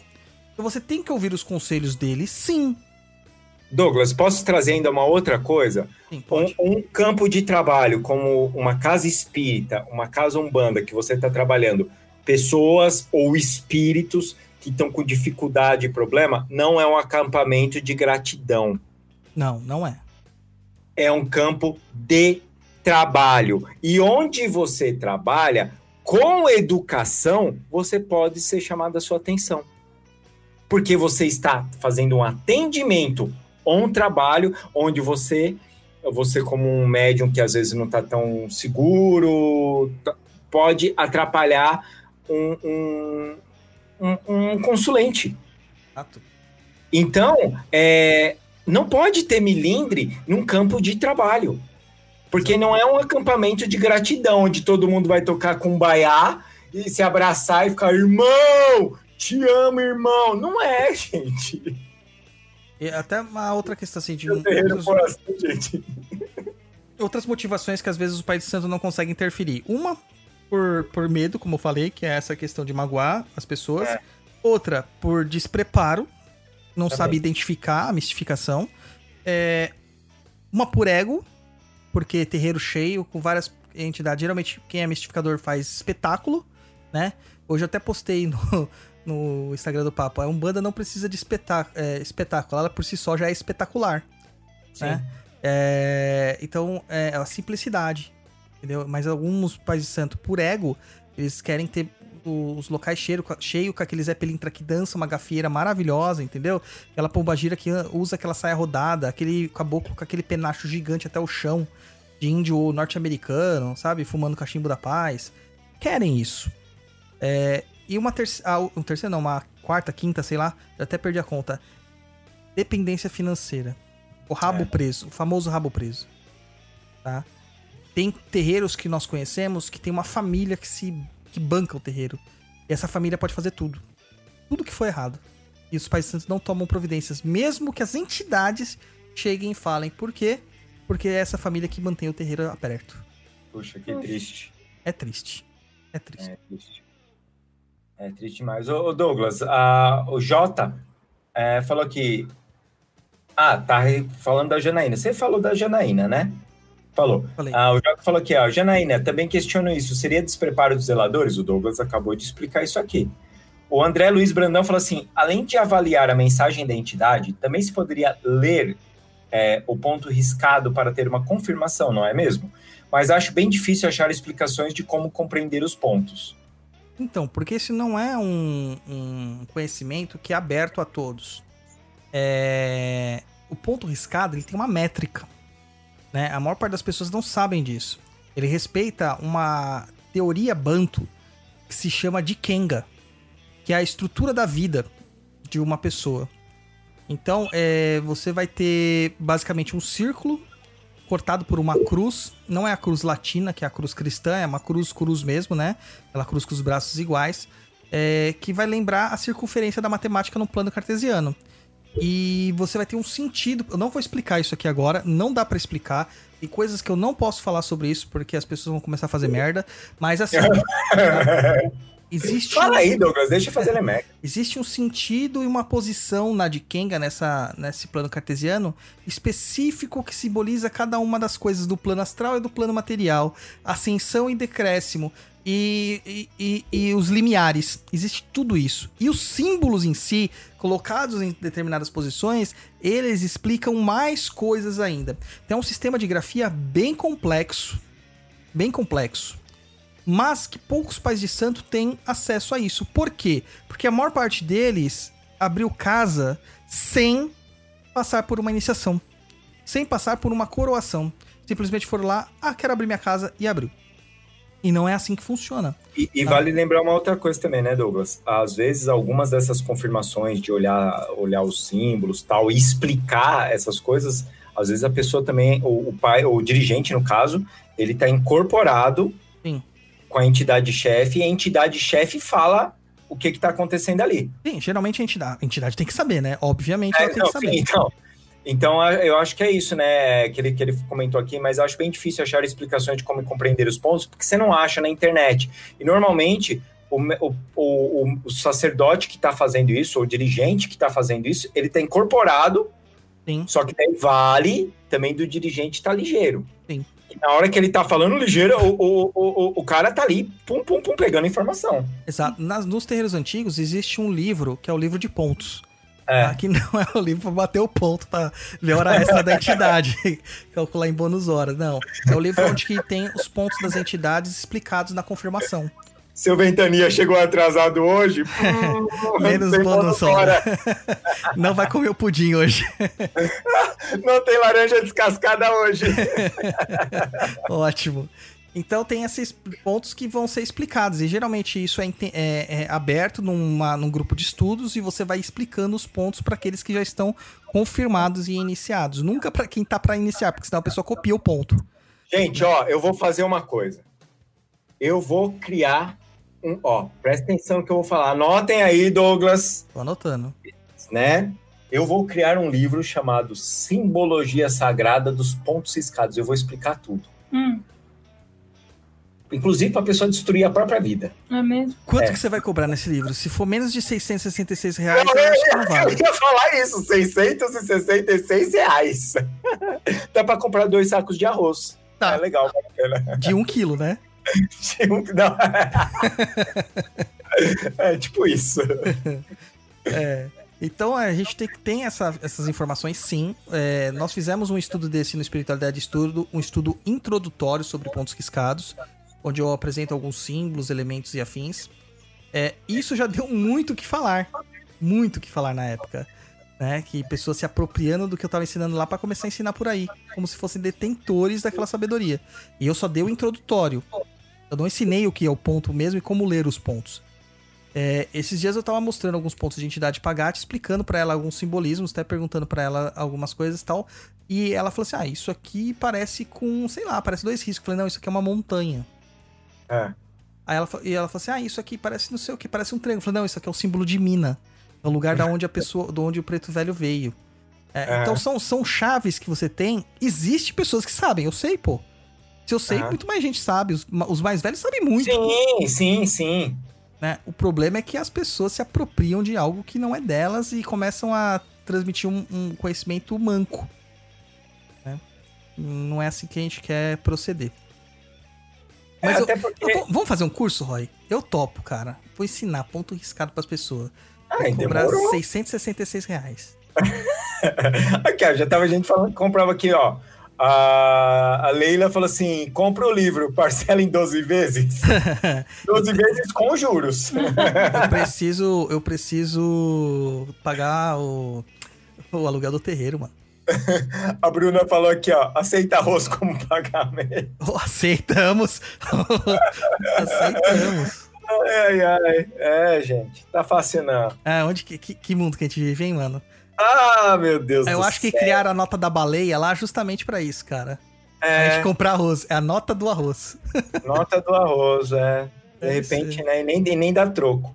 Mas Exatamente. vamos lá, Douglas. É, eu acho que a gente falou bastante, hein? Oh, Falamos pra caramba. Ficou legal, ficou legal. Mas agora, aquele momento que o pessoal tá tudo chateado. Meu Deus, não leu minha pergunta, meu Deus!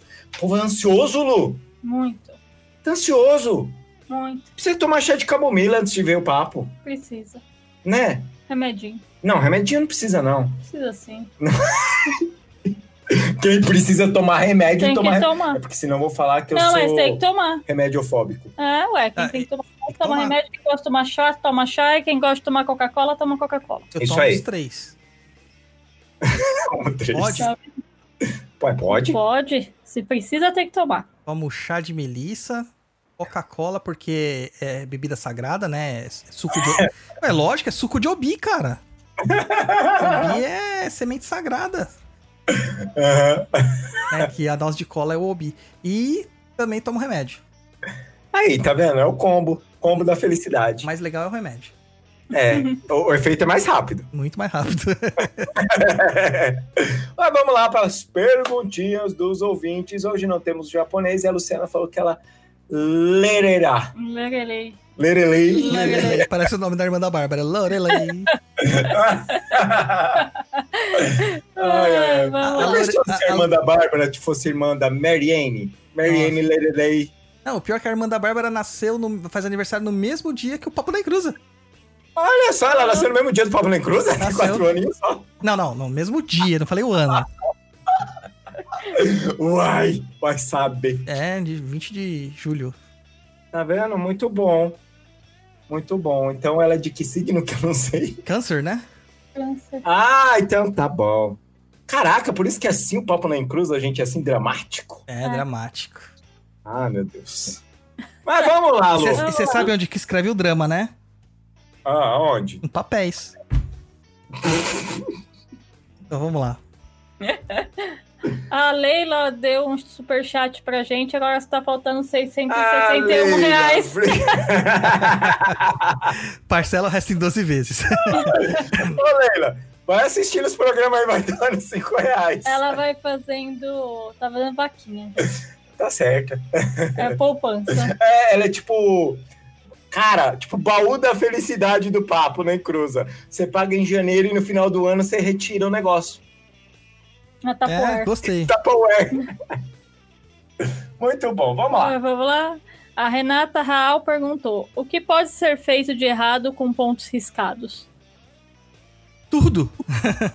Ponto riscado é um portal, né? É, uma- é um chamado de uma entidade, é um portal. É uma forma de você convocar a entidade para ver até o plano terreno e fazer o trabalho dela ou das forças que aquela entidade representam.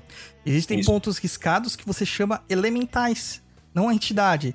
E vem a força pura do elemental, descontrolada. Se você não sabe o que você está fazendo, você não fez todas as questões certas, propiciatórias e todas as evocações para que aquilo acontecesse. É isso aí. E vale lembrar que as pessoas falam assim, mas o ponto riscado, que nem a Renata falou, o que pode dar errado? Gente, é só lembrar de runas, de escritas mágicas. É. O que, que acontece errado se você riscar um símbolo da- de um demônio da Goécia? É. Ah, nada. Entendeu? É só lembrar disso. A Mariane ali, ó. Tá lá, já riu, ela levou, eu leio o nome dela. O nome dela, da Mariane, é- eu acho legal o nome dela. Não é Marian, aquela a mulher do Robin Hood lá? Não, não. É, tem ela também. Mas, cara, o nome dela, a primeira vez que ela falou lá no Umbral, eu falei, cara, seu nome parece de coisa do Senhor dos Anéis. Gostei. Ficou automático, eu gosto do nome dela. Né? Parece dos elfos. Os elfos é meio bosta no Senhor dos Anéis, mas o nome, Melhor, os nomes são legais. Fala isso não, que senão a Bárbara bate você. Ela ama o Legolas, cara. Bárbara. Bárbara, escuta, os elfos são bosta. Vamos lá. O papel de Nada parede dela é o Legolas. Todo mundo. Dane-se todos. Cara, o Fábio Oliveira pagou um chat aqui pra cantar Irmã da. Ah, ô, ô, Fábio! Para com essa saliência aí, rapaz! Controle-se, que são pessoas de. De garbo e elegância. É, de garbo e elegância, melhor que falar famílias do bem, né? Eu prefiro não essa não, eu palavra. prefiro não ser uma família do bem ultimamente. Somos de garbo Para com isso, Fábio, para com essa saliência. Louco, Pode continua. ler? Pode. A Luciana Oliveira, Só chorar. minha amiga. É sua amiga? Se eu quiser que seja, ela é. Prefeito. É, Tenho curiosidade em saber sobre pontos riscados. Nos terreiros aqui de Salvador, a gente não vê muito. é, aí eu vou te explicar o porquê, Luciana. Ah, por quê? Porque a gente tem que fazer um negócio que é o estudo histórico da evasão ou da, do tráfico negreiro para o Brasil. Tá? Hum. A África é um continente. Tá? Ó, o Luiz tá entrando aqui, ó, maldito.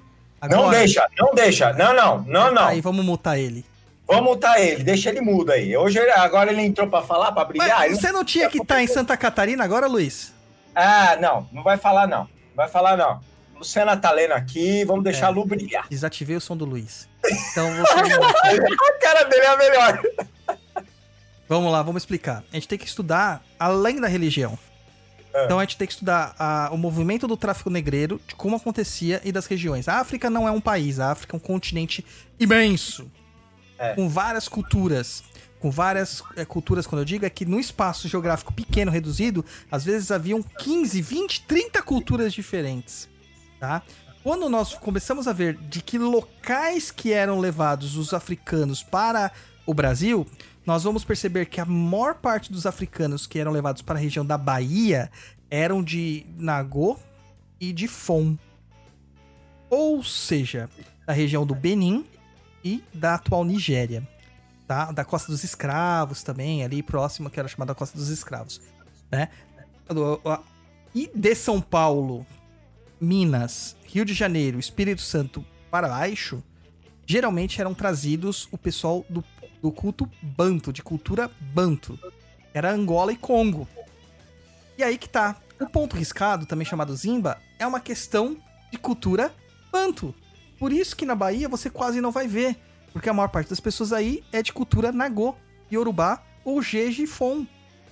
Tá? Essa é a diferença. É a mesma coisa que eu falar que na Arábia eu não vejo ninguém falando inglês. Aham.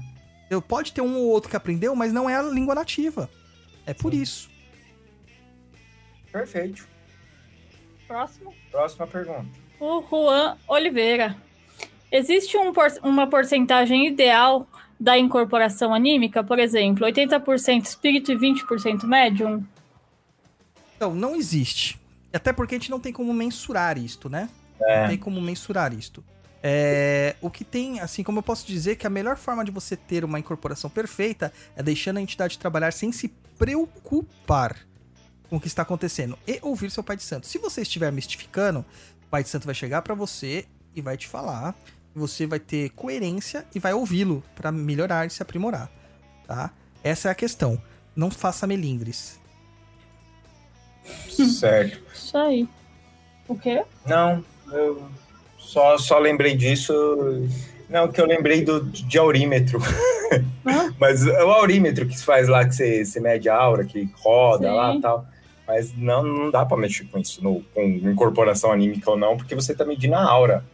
E a Uhum. pessoa ela pode estar incorporada dela mesma com ela superior e a aura vai estar fodona. É o a incorporação do Sagrado Anjo Guardião? né? Ô, deixa o Luiz falar um oi, que ele tá, não tá se contendo, ele tá triste, tá chorando aqui na câmera, cara. Meu Deus! Fala, Luiz. Ativa seu som aí, Luiz. Ah, vocês resolveram me liberar agora? Pode fechar, Douglas. Boa noite, viu, pessoal? Boa noite, Obrig- senhor Luiz. Obrigado aí para as pessoas que estão pedindo que eu fale, mas eu estava resolvendo um BO. Caraca. Agora, Enfim. fala assim, Luiz. O Douglas é um pai de santo ferrado, é um feiticeiro de mão cheia. Não mexam com ele. O que ele fala vira lei. Não, o que você fez foi bruxaria, isso sim. Falei, falei, falei. Você colocou meu nome no caldeirão de, de óleo fervente, isso sim. É, não, isso é só mediunidade, cara. Olha o Celso falando. Fala aí, Luiz. Palmeiras 2, Corinthians 0. Aí, Ô, tá vendo? Tá- Essa conta tá errada. Quem tem dois mundiais é o Corinthians, não é o Palmeiras. Viu? Tá errada essa conta aí. Pessoal zoando, Luiz. Ó, gente, aproveita que ele tá acordado, não é sempre. É, aproveita, aproveita. Não é sempre. Ah, tá vendo? O Luiz queria falar e está sendo zoado. Parabéns, Luiz. Faz parte. Aqui é, aqui é um espaço democrático, onde todos falam, todos ouvem. É. E, Então, Douglas, pode bloquear o Luiz. Gente, vai, dá, dá curtida aí no nosso vídeo que tem uma galera aqui e acho que esse aqui vai bater o recorde. É, galera, curte aí. Curte aí, segue a gente no Instagram, tudo. Já deram os recados aí, mas é isso aí, gente. Obrigado por todo mundo. Vai, continue aí, dá os recados. A cara de, a cara de, a cara de derrota do Luiz. É, cara, só pra você ter uma ideia, não, vocês acham que é brincadeira? Olha aqui, eu vou pegar aqui no histórico. Eu fiquei exatos. É, cadê? 218 minutos e 38 segundos no telefone. Ou seja, eu liguei às 6h32 da tarde para uma determinada empresa e fiquei 3 horas e pouca no telefone. É um absurdo isso. Ah, Douglas, ô, ô, ô, Luiz. Oi. Tava com namorada, para com isso. O que, que foi? É que Tava com namorada pra Austrália, ligação pra Austrália. Isso, é verdade. Aqui, ó, tá na câmera pra você, ó, pra quem quer. Tá Olha lá, câmera. Austrália lá, gente. Ai, ai. Pra você ter ideia, a Austrália está bloqueada em todas as minhas redes sociais. Tudo. Caramba! E Campo Livre, galera. Manda, manda o seu currículo pro Luiz. Não, Celso, não foi na Vivo não que eu liguei. Vamos lá, Lu, continua aí. Vamos lá. Devolve aí. Ah, é o Joe. Joe, 600 PR.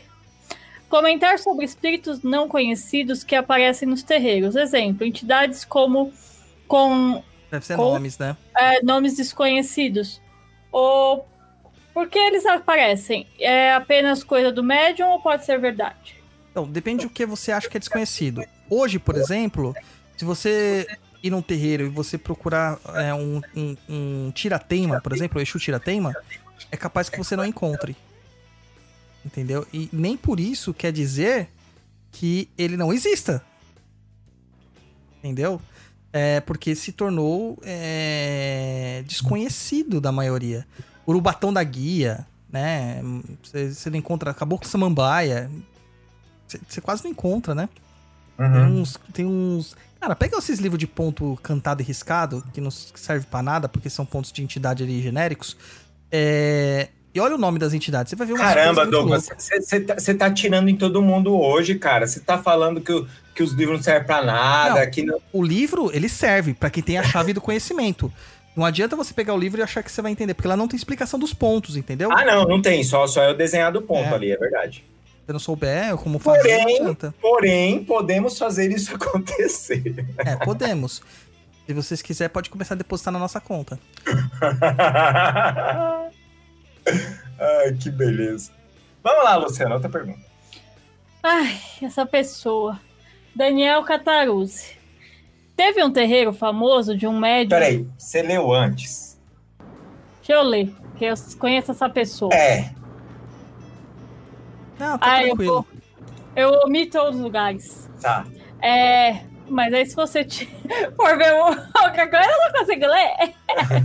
É, teve um terreiro famoso de um médio com o nome de uma erva cheirosa que fica no grito que deram na independência, que dizem que riscou um ponto no centro do terreiro para se mostrar durante um desenvolvimento mediúnico que é, ministrava. E daí apareceu um ser trevoso incontrolável e ninguém mandou ele de volta para onde veio. Conclusão: o terreiro teve que mudar de lugar e hoje o lugar não é mais alugado nem a pau. Eu não entendi se é uma pergunta, se é uma afirmação. Ele tá contando um caos, porque ele o tá Daniel é isso. História. O Daniel aham. conta as histórias. Ah, É, o Daniel é, é um causista. É. Eu tá vejo- certo. o, o Daniel, quando for velho, mano, vai ser aqueles que vai sentar num toquinho de madeira, sabe? E Vai ser começar. tipo aqueles cacheiros viajantes, sabe? É. Tem história pra caceta. Sabe, picando fumo assim enquanto conta? Vai, senta aqui que nós vai contar. Vai contar pros filhos do Bernardo as histórias. É isso aí. É. Ai, ai. Vamos lá, próximas. Nem entendi. Como um consulente pode perceber um animismo mistificação do pseudo-médium? Então, esse é o complicado. Nem sempre ele vai perceber. O que, que ele precisa fazer? Prestar atenção na mensagem. São João já fala. Analisai a mensagem, porque nem todos os espíritos provêm de Deus. Entendeu? Então você tem que analisar o teor da mensagem. Se for uma mensagem de elevação espiritual, uma mensagem que vai te colocar para frente, uma mensagem que vai. E olha, é uma mensagem que dói, gente. tá? Não é aquela que fala assim: ah, eu quero o, namorado da minha amiga pra mim. Ah, você vai conseguir. Isso não é uma mensagem que te leva. É, Não é coisa genérica, né? É, não é genérico. tá? É uma coisa que vai te tocar, sabe? Você pode ter é, tranquilidade ali sobre o animismo e mistificação. Agora, quando a entidade aparece muito, dá showzinho, grita, pula, dá piruleta, quer aparecer mais que o pai de santo, porque o pai de santo não é que ele tá aparecendo, ele está conduzindo uma gira. Então o maestro não fica lá na frente com a ba- batuta, todo mundo vê primeiro o maestro, mas quem está Ah. fazendo a gira acontecer são o- os médiums, né? O, ma- o maestro está simplesmente coordenando ali a sinfonia. Então ele vai aparecer mais mesmo. Vai aparecer mais. Nossa, que bonito isso, Douglas. Ah, obrigado. É quase que eu coloquei minha foto aqui pra ficar mais bonito. Ai, ai. Meu Deus do céu. Aguentar três horas de telefone e ouvir isso, mano. É de cair o cu da bunda. Puta que pariu. É, ele me aguentou a semana inteira falando: não vai dar certo essa viagem, não vai dar certo. É de cair, oh, meu Deus do céu. Então, assim, você pode ficar tranquilo, tá? Pode ficar tranquilo. É, é importante olhar muito pelas atitudes do médium. Ele tem que ser simples, ele tem que ser tranquilo, ele tem que te dar uma elevação. Você tem que sair de lá melhor do que você chegou. Às vezes o melhor é ser quebrado ao meio. É. Vamos lá, Lu. Vamos lá. Diga de esquerda. Saravastê, Laroyeste, boa noite para quem é de boa noite. Por que a mediunidade inconsciente vem diminuindo cada vez mais? Estamos perdendo a conexão com os guias? Nesse passo, chegará o momento em que não haverá mais a mediunidade de incorporação como conhecemos? Quando a entidade erra ao afirmar algo? Acho que são Como mais é- perguntas, Lu. Nossa, um milhão. Vamos começar com essa É. em cima e depois eu vou lendo as outras. Você põe um númerozinho aqui porque falha minha na hora de fazer a pauta. Prestei atenção pra isso. É, então vamos lá. Primeira coisa, mediunidade inconsciente não quer dizer que a pessoa é melhor médium do que a outra, tá? É, eu prefiro médiums conscientes, porque o inconsciente também pode acarretar possessões inconscientes, merdas inconscientes. E aí o médium vai dizer que tudo é culpa da inconsciência. Ele não tem culpa de nada. É. Entendeu? Então, vamos é, chamar atenção para aquilo que tem que ser chamado atenção, e é justamente a nossa responsabilidade mediúnica, tá? Então, mediunidade inconsciente vem diminuindo cada vez mais. Não, ela sempre foi pouca. É que antigamente os terreiros só eram formados por médios inconscientes. E foram Uhum. aqueles que chamaram os médios conscientes ao trabalho. Tá? Não é que a gente tá perdendo conexão com o guia, não. Eu tenho uma conexão muito boa, a Luciana tem uma conexão muito boa, o Roy tem uma conexão muito boa com os guias deles. E aqui todos somos conscientes. Totalmente. Entendeu? Então não tem essa, tá? Não tem essa. É, vai chegar um momento que a gente não vai precisar da incorporação. Esse momento se dá quando nós começarmos a ouvir as entidades da forma como elas querem falar e elas estão falando o tempo todo, gritando pra gente as coisas. Isso aí. Então vamos lá, a próxima perguntinha dele é quando a entidade erra ao afirmar algo. É, como aquelas clássicas, alguém que você gostava muito faleceu há pouco tempo, ou tá com problema do amor, Zifio. É sinal de mistificação do médium, ou ele pode simplesmente não estar vendo claramente por N motivos. Mistificação. O médium não faz isso que a gente chama de leitura fria. Tá? Isso que muitos tarólogos fazem também. A gente não vai ficar tentando puxar fios deste novelo para desenrolar o novelo inteiro. Tá? Isso é mistificação. Isso aí. E a próxima, quando se, incorpo... quando ser incorporado, deve-se sempre saber riscar o ponto da entidade. Se não souber, é mistificação ou pode a entidade ainda não ter revelado? Então, quem risca o ponto da entidade é a entidade, É. não é a pessoa. Ela não vai nem ver o ponto. Simplesmente a mão dela vai fazer os movimentos que tem que ser feitos, tá? É, e muitas entidades não mostram o ponto riscado até o momento correto, onde que a pessoa estiver com o- a capacidade dela total de segurança. Tá? Certo. O Fábio Oliveira, Que deu que deu cincão pra cincão nós. pra nós, falou assim: o que não vem de Deus, vem da onde? Na verdade, é um aforismo, né, cara? Porque tudo vem de Deus, tudo provém de Deus. É, tudo é tudo mesmo, bom e ruim. No caso Até aí, Deus vem de até, Deus. Até Deus vem, ele é o incriado, né? Aham. E, então, a gente coloca isso aí como só uma forma, uma, uma, uma ferramenta de linguagem. É, quando São, São, São João fala sobre isso, ele diz que é que, o- que não traz uma mensagem de elevação espiritual, e sim uma mensagem retrógrada para te impedir o progresso. Certo. O próximo é o Felipe 3. A Gostaria. Luciana faz literal o negócio. Não sei se ele gosta assim. Gostaria de saber. Eu não sendo adepto da religião, se eu fazer, se eu fizer pedidos e ter fé, os orixás vão me ajudar, mesmo eu não fazendo parte da religião? Sim, Não, é, o Sim. pessoal não Claro vai. que vão ajudar, eles são de bom coração. Independente se você tá na religião ou não, eles vão te ajudar. Pede com fé que vai tudo certo. sim. Tá, responde. Só não deixa o Douglas, pelo amor de Deus. Não. É porque, Porque você gorou a minha viagem. cara, eu sou médium, eu já percebi antes, eu já li nas entrelinhas, foi revelado pra mim. Então, Entendeu? lê aí pra mim os seis números da Mega Sena, por favor. Eu não sei ler, mas o 7 da Lira sabe. Hum, é, tá bom. Oh, Deus. Verdade. E ele fez isso mais de uma vez. Aham. Principalmente quando tiver acumulado uns milhões aí. eu tô pistola, Renato. Você não tem ideia como eu tô pistola, bicho. Tô É, tá puto bravo. da vida. Tá brava, tá bravo. Tô puto. Tá bravo. energia, ó, a energia estava elevadíssima do programa. É, a gente começou já a perder a- audiência aqui, ó. O Luiz entrou, já caiu as audiências. vendo? Cara, eu entrei, a audiência foi lá nas alturas. Foi lá pro Foi lá. É, a audiência foi, mas você não. Tchê! Piadinha mais cretina. Engraçado, Luiz. Ai, vamos lá, vai. A Jenny Tem Camargo- problema não. Vai ter volta. Fica Ah, tranquila. tio, deixa de ser revoltado. Adorei o tema. Como podemos evitar a mistificar? É, eu tenho muito medo de criar situações, mas para a mediunidade fluir, temos que nos deixar levar. Em uma linha muito é uma linha muito tênue, tenho medo de às vezes imaginar demais ou de ser meus guias e ficar duvidando deles. Então, Jenny, assim, é, duvidar você sempre vai duvidar. Mas é aquilo, deixa acontecer. Tá? Permita-se. Naturalmente. Naturalmente. É, tá eu vendo? não quero ver você chorar. Vai. Então tem que deixar as coisas acontecerem. E confiar que o Pai de Santo vai chegar, ou a Mãe de Santo vai chegar em você e vai te colocar na linha caso isso aconteça. Uma outra questão, Rompimato sempre me fala assim: prefiro que você tenha dúvida, porque mantenha o seu pé no chão. Tá? Porque tem pessoas que tiram a dúvida e elas começam a voar por aí. E não faz bem voar demais, tá, gente? Red Bull te dá asas.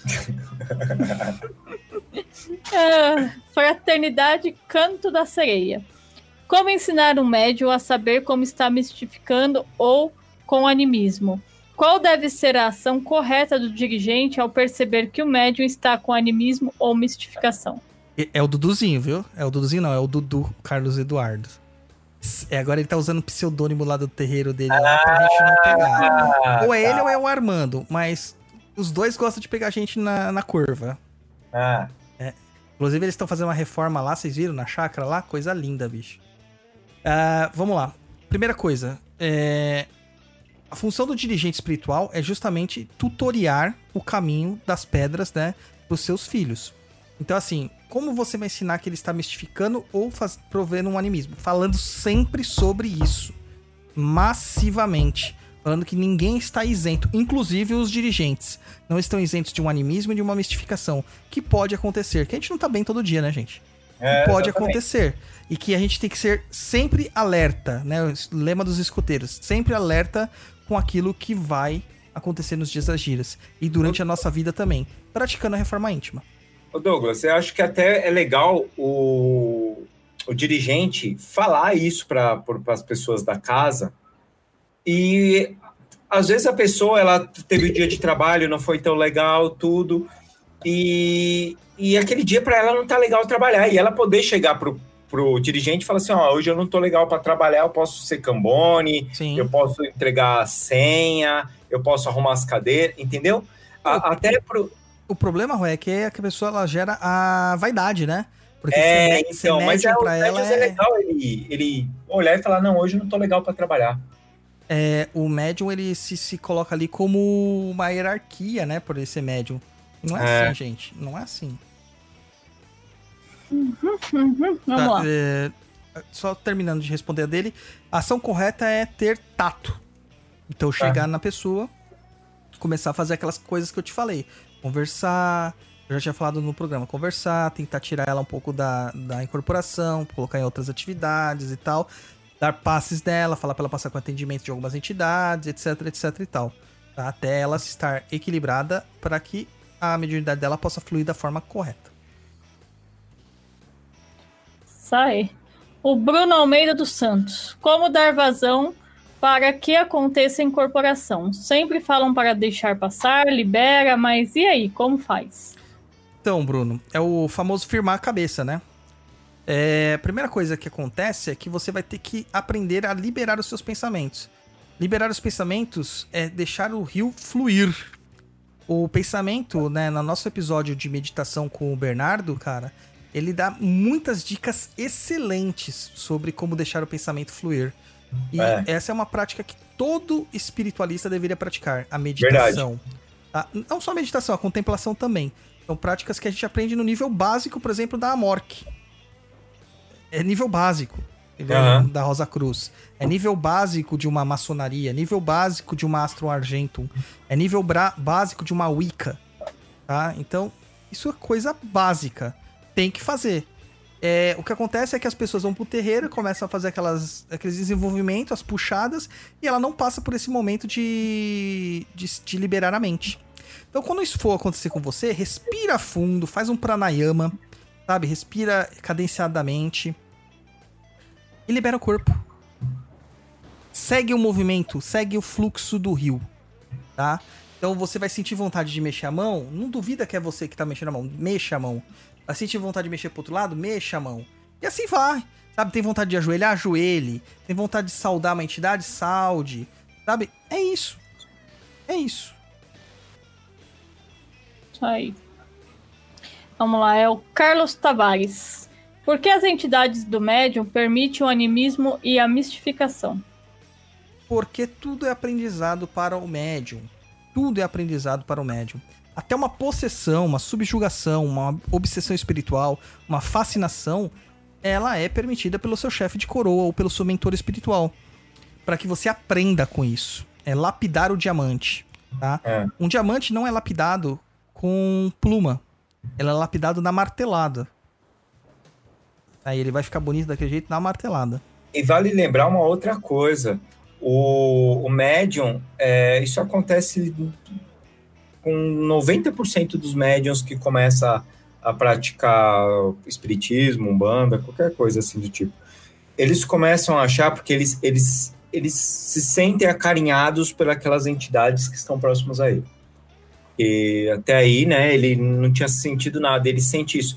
Então ele acha que eles estão ali para ser os seus zeladores, as suas babás, os seus cuidadores 24 horas por dia. É, quem me protege nunca dorme. Balela. Pois é. Se você. Ah, mas. Ah, mas já ouvi falar uma pessoa comentando que se você estiver bem, nada acontece. Valela também.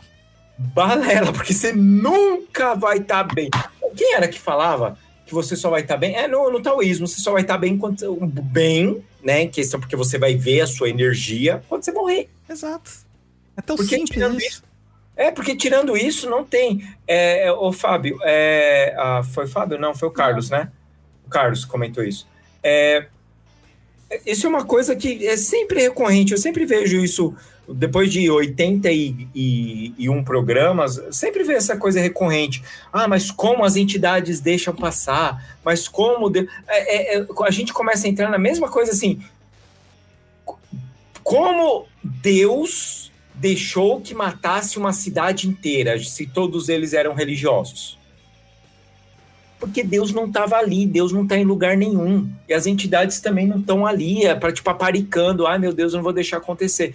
E quando elas vão te tirar de uma enrascada, é que você tá legal, você não precisa passar por aquilo e você tá ligeiro, porque quando você vai chegar numa enrascada, ninguém te tira do nada. Você, ou eu não vou passar por essa rua aqui porque não sei, hoje a energia dessa rua não tá legal. Você vai dar uma volta maior para chegar na sua casa. Essa foi a sacada porque você está aberto a, a recomendações para você mudar de planos e coisas do tipo. São essas tipos de coisas que são sutis. E se você estiver pensando na morte da bezerra, porque o seu chefe ofereceu café pro seu amiguinho do lado e não ofereceu para você porque ele deve odiar você, cara, isso vai passar despercebido e ó, você vai passar lá, vai ser assaltado, vão colocar arma na sua cara e tudo mais. Aí. Né? Isso mesmo. Agora o Fábio Oliveira que deu vintão. Olha, agora o Fábio decidiu, sabe? Ele, ele tava lá nas O Fábio vai ficar pobre, mano, desse jeito. Não Mas ele é fica, não. Mas ele é rico, ele não vai ficar pobre, porque ele é rico, uma pessoa rica. Isso aí, Fábio. Você é rico, dá dinheiro pra nós, nós gostamos. é, tava lá com a saliência, tá vendo? Parou, Parou, parou. parou, né? Quando, n- é, quando não sabemos se é o animismo ou mistificação, como discernir? No meu caso, não deixo nada acontecer porque não admito arquétipos de fato de não querer estudar e decorar eles. Como saberei a verdade? Não, Fábio, eu também não tinha isso de arquétipo, cara. Até porque o- a forma como o caboclo rompe-mato se manifesta era bem diferente dos outros caboclos do terreiro que eu trabalhava. É ruim, né, Douglas? É, e do, do próprio vovô Chico, dos- das entidades que eu trabalho, É né? ruim. Ela destoa um pouco. É então, não tem o que você fazer neste caso. Você tem que deixar acontecer, você tem que deixar fluir. Ó, eu posso dar uma, uma sugestão que uma vez um, um colega meu me deu? Claro. Se a pessoa, se você jogou RPG alguma vez na sua vida, entra lá, fala assim, quem vai trabalhar? Vai ser o caboclo fulano de tal. Ok, caboclo fulano de tal. Então você vai jogar RPG com o caboclo fulano de tal. Cara, você vai abrir, fum, e vai deixar acontecer. Exato. O que ele falar vai, vai ser falado, tudo. É, não fica, ah, mas ele, ih, ele não tá com o braço desse jeito, então não é ele. Não, para joga RPG, claro que eu não tô falando pra você imitar o caboclo. Mas é você soltar, você libertar aquilo ali. Porque quem joga RPG fica um pouco tonto, né? Hum. Que ele vira o, o- aquele, aquele personagem. Personagem. naquele momento e ele vai embora. Sim. E é essa a pegada. Então, se você quiser, é um- uma ideia que uma vez um, um colega meu me deu, ele falou, cara, finge que você tá jogando RPG. Qual é seu personagem aquele dia? É tal? Tal. Deixa aí o que vir na cabeça, deixa falar. Se ele quiser sentar, ele senta. Se ele quiser levantar, ele levanta. Vai embora. Deixa de boa. Assim, o animismo você não precisa se preocupar com isso, porque se você tiver animizado e dando um bom atendimento, você tá cumprindo com o papel, é um espírito. Exatamente. É. Só que é o seu espírito. Isso. Essa que é a diferença. Agora, na mistificação a gente tem que tomar uns cuidados, mas isso é função do Cara, se dirigente você olhar. tá preocupado em mistificar, você não vai mistificar. É, tem isso também. Não é verdade, Douglas? Porque o Exato. cara fala assim, cara, você tá- ah, tem que incorporar um Zé Pilintra. Pô, que sonho, eu adoraria incorporar um Zé Pilintra. E você fala assim, eu vou fingir que eu vou incorporar só pra não ficar mal na fita, você sabe que você tá, tá mistificando. Exato. Então, se você tem essa preocupação, não vai acontecer com você. Fica de boa e faz seu trabalho que vai ser legal. Exatamente. Então vamos lá. O Wellington Faria. Como que diferencia episódios de mediuni- mediunidade de episódios de esquizofrenia? Cara, são muito distintos. E Poxa. posso falar uma coisa? Pode? escute o nosso papo na encruza com o Emerson, que a gente falou lá do início, o Emerson pontuou, diferenciou esquizofrenia por mediunidade, e o, o Emerson é médium também. Cara, foi tão legal aquele programa. Médium and psicólogo. É, médio e psicólogo. Estuda pra caralho aquele moleque. Então, Moleque, olha, o cara é um homem já. Ah, moleque, cara, porque eu, eu, eu conheci ele com 15, 16 anos. Entendeu? Então é aquele negócio, tipo, meio que irmão mais velho, sabe? Que você já, já conheceu desde moleque, então ele continua sendo um moleque. Não, mas barbado. É, o Emerson estuda muito, aquele episódio tá muito bom, ele dá umas talagadas na gente assim que é. É pra tirar mesmo do centro, né? É, não, e aquele episódio dele, os dois episódios com ele, mas aquele primeiro que ele, ele desconstrói esquizofrenia, explica o como que não dá para o médio ser esquizofrênico. Cara, é maravilhoso. E, e quem assiste aquele programa é, e tá com, com essas encanações bobinhas assim, cara, puta, vai trabalhar que é uma beleza, cara. Aí. Aí. Então agora é o Celso Andrade. O ponto riscado do Exu é mais inconsciente que o ponto riscado do caboclo? Não entendi direito essa pergunta, mas não. Não tem nada de inconsciente, é diferença de inconsciência entre os dois. A questão é mecânica, tá? A mão desenha porque ela está sendo tomada pela entidade. Não é você que desenha. Ah, sim, é, sim, ah, agora- é, tá. É, não passa pela sua cabeça o como que vai ficar o né? desenho. Não passa o desenho na tua cabeça. A mão vai desenhar o ponto riscado e Isso, ponto. isso. É diferente do que eu e a Luciana faz. É. Passa para nossa cabeça e a gente interpreta com a mão. Sim. É, isso é uma telepatia, né? Isso. Certo? Certo. Então, Ma M. Ramos. Sendo a maioria dos médiums semiconsciente, qual a segurança, entre aspas, se o que é dito em uma consulta não é conhecimento do próprio médium e não da entidade? Pergunto no sentido de separar conselhos motivacional do espírito de fato, do espiritual de fato. Olha, uma coisa que sim vou dizer: não existe mediunidade semiconsciente, tá? Tem um vídeo nosso falando sobre isso no canal aqui. Procura lá. É, ou existe mediunidade consciente ou existe mediunidade inconsciente. Ponto final. Tá? Chega dessa coisa de semiconsciente. Não existe isso. É, isso é coisa que ficam criando pra falar que você é mais poderoso que o outro médium. Não existe.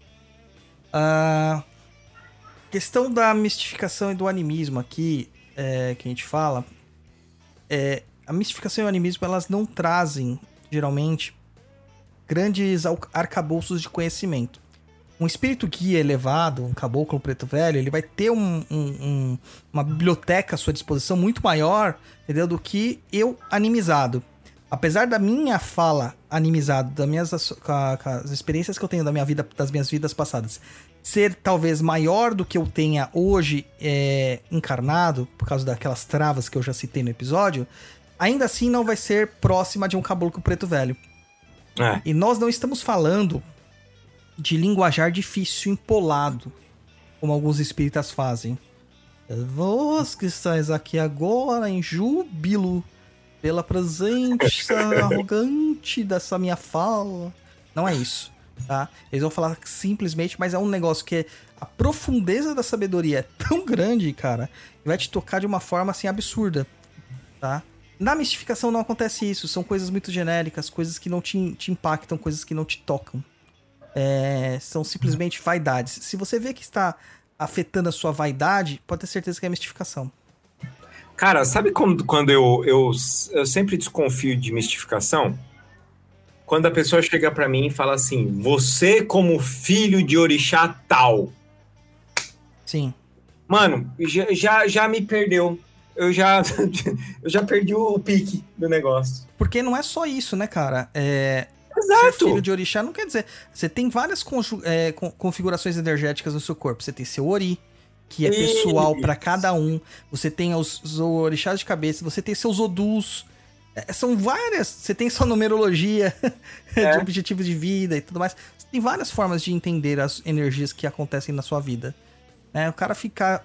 Cara, é, é vontade dos caras criar é, etiquetinhas pra colocar nas pessoas, tipo código de barra, entendeu? Aham. Então não dá, né? Ah, você Não. é sorvete de flocos. Não, você é sorvete de, de É isso aí uva mesmo. passa. Que delícia, cara. Sorvete de uva Nossa. passa. Credo. É. Se fosse só sorvete de rum. Sabe o que eu fazia? Meu pai adorava uva passa, né? Esse sorvete de passas ao rum. Eu Ai, tirava gostoso. todas as passas Nossa, que insuportável. e comia só o sorvete de rum. O pior é Não, cara. quando fazem aquele arroz maldito no final do ano e colocam uva passa. Né? Ah, ele está Maionese. chegando, Luiz. Não, eu, eu adoro bolo de rum, né? Bolo de rum, nossa, mano. Eu, eu acho que meu problema é o rum. Eu devo ter um Exu pirata. Oh, meu Deus! Vamos lá. Ah, Vicky Cristina Barcelona. Barcelona! Desculpa, eu tinha que fazer isso. Arrombado, né? Além da mediunidade de incorporação, em qual outro tipo de mediunidade vocês acham mais recorrente a mistificação ou animismo? Se é que ocorre em outras mediunidades. Com certeza, ó. Animismo, psicografia. Mistificação, psicografia, vidência. É, é o que mais acontece. É o que mais acontece. A pessoa fala assim: não estou vendo uma aura, uma entidade com você, uma energia. Mentira! Tá vendo nada. Entendeu? A, a psicografia. me- meu, mas metade não, tô sendo muito bonzinho. 99% das psicografias recebidas desses centros espíritas inclusive aquele gigantão, que parece o shopping da fé, é mentira. É mentira, é Mas e como mistificação que é pura. mentira e, e bate as, as ideias? Porque você faz uma entrevista prévia. Olha, o que que eu vou... Você, eu estava com você e não teve entrevista prévia nenhuma. Não, lá em. Você tá falando em Uberaba. Isso, isso, Da, da pessoa lá, daquela, da, do isso. trem. Isso, naquela mesma, essa aí. Então, ali Você tá- pode perceber o que aconteceu é o seguinte: ela recebeu uma comunicação que não fez sentido algum pra ela, e ela pegou aquilo e levou para a mãe dela. E a mãe dela reconheceu que era a forma de escrita, inclusive o verso que estava na carta era um verso que o pai dela havia escrito, na verdade o marido, né, que era a mãe da, da menina, é, havia escrito quando eles começaram a namorar. Esta é uma comprovação de existência de veracidade. Mas naquele mesmo dia, é, a gente foi em outras casas que também psicografavam. E teve gente que recebeu lá que a própria pessoa falou assim: não, mas essa pessoa não é quem eu penso que, se- que seja. Entendeu? E não estou dizendo que não existe, estou dizendo que grande parte é fraude. E existe uma consulta prévia, principalmente nesse grande shopping center da fé aqui em São Paulo. Onde você chega lá, você fala quem é, qual é o seu parentesco, do que, que morreu. E eles fazem um monte de perguntas. Aí cria uma historinha, tem um. É, cara, são coisas genéricas. Entendeu? Existe também coisas de, de hipnólogos, tudo, que você vai pegando é, sinais da pessoa e você vai transcrevendo aquilo. É, Sim, comportamentos do- da pessoa ali. E aí começa a fazer sentido para você, né? É cilada, Bino. É. E isso. você, você coloca num contexto que você quer ouvir, na verdade, né? E, exatamente. É como tirar é, é, é, é baralho. Leitura de mão de cigana na rua. Tem pessoa que olha que, e tem pessoa que interpreta do jeito que quiser. Você fala, não, mas não, não tá escrito. Tá, tá, isso sim. E pronto. Vai lá, próxima pergunta. Souza Iago. Como. Esse é Iago Souza. Eu falo do jeito que eu quiser. Não, você tá falando que é o nome dele. Luciana, não, não me agrida. Mas olha, tá, tá escrito. Luciana, você quer ficar estamos- mudo? Não. Ô, Roy, deixa a Luciana ler, mano. É, calma. para Ô, de mas ficar. você já percebeu, Ô, né, Luiz? é Ele faz chato, isso. mano. Deixa Quem ler. lendo, quem estiver lendo as perguntas, o Rodrigo atrapalha. Ele é, É, eu, ele atrapalha. Se, É. se tiver o, o elfo do- da estrela de Marte lendo, ele vai Vai atrapalhar, também. atrapalhar, é. Mano, Caramba. pausa, pausa. Pausa esse momento. O Jota falou que o sorvete é de creme que as passas são ao rum. Eu comi um sorvete mistificado, segundo ele. Acabou com a minha infância. É. Sabe o que eu vou ter que fazer? Pegar o sorvete e enfiar rum no sorvete. Nossa senhora, você acabou com a minha infância. Tá vendo, Douglas? Se você tirou as passas, é uma besta. Comeu sorvete de creme. Vivendo e aprendendo, né? Assim, a gente sempre tá aqui pra aprender. Olha Vai, só, bonito. Souza Iago. Como um médio de incorporação inconsciente pode sofrer de animismo ou mistificação? Vamos lá. Ai. Vou tocar numa ferida bem grave agora, tá? Não, Douglas! Não! Não! Eu vou fazer igual o Michael Scott. No, God, please, no! Não, não! Não! Ó, a maior parte da incorporação inconsciente, ela por si só, a mecânica dela é praticamente de um animismo, a princípio. Tá? É... Até é que é difícil explicar isso sem um desenho. Até o seu, o seu desacoplamento do dupletério para a entrada do espírito é, é, comunicante, a maior parte do processo é anímico. Tá? Até aí não tem problema nenhum. É, faz parte da mecânica. Agora, mistificação num processo inconsciente é raríssimo. No que se tange a, ao médium, tá? Mas pode ser que a entidade que está se manifestando nele seja uma entidade mistificadora, se passando por algo que ela não é. E isso está cheio por aí. Existem muitos médios inconscientes que, justamente pela bandeira da inconsciência, falam que não precisam estudar. Tá? E eles acabam sendo joguete de entidades negativas, entidades trevosas, entidades desvirtuadas que se passam por grandes líderes espirituais. Então, muito cuidado. Inconsciência é mais perigoso do que a consciência na questão da mistificação. Mais no que tange ao espírito, né? Vamos lá. Eu acho que é borda a ideia. Deve ser. Como identificar animismo e o que fazer quando identificar. Não precisa fazer nada.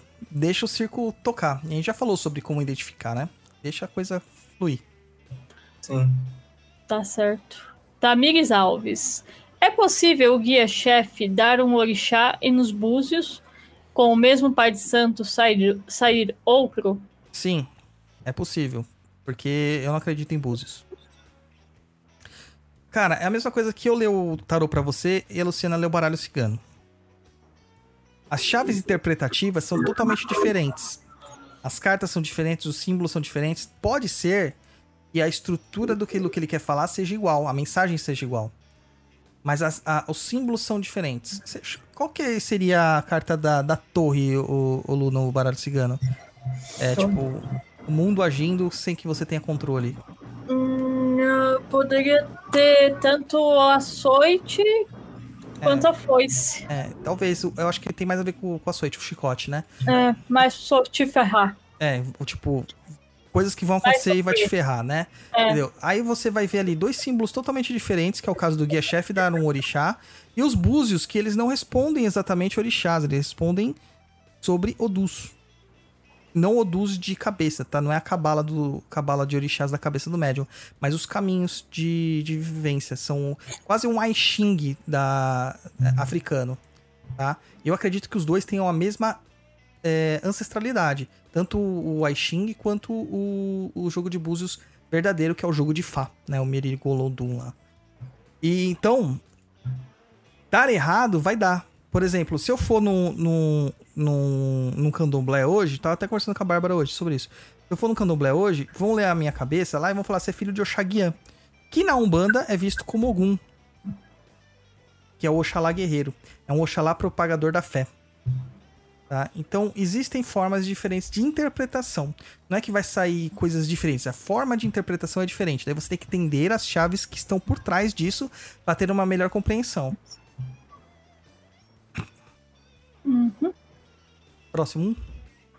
Fabiano Cruz, 14. Até que ponto o medo e receio de mistificar pode atrapalhar o médium em sua incorporação?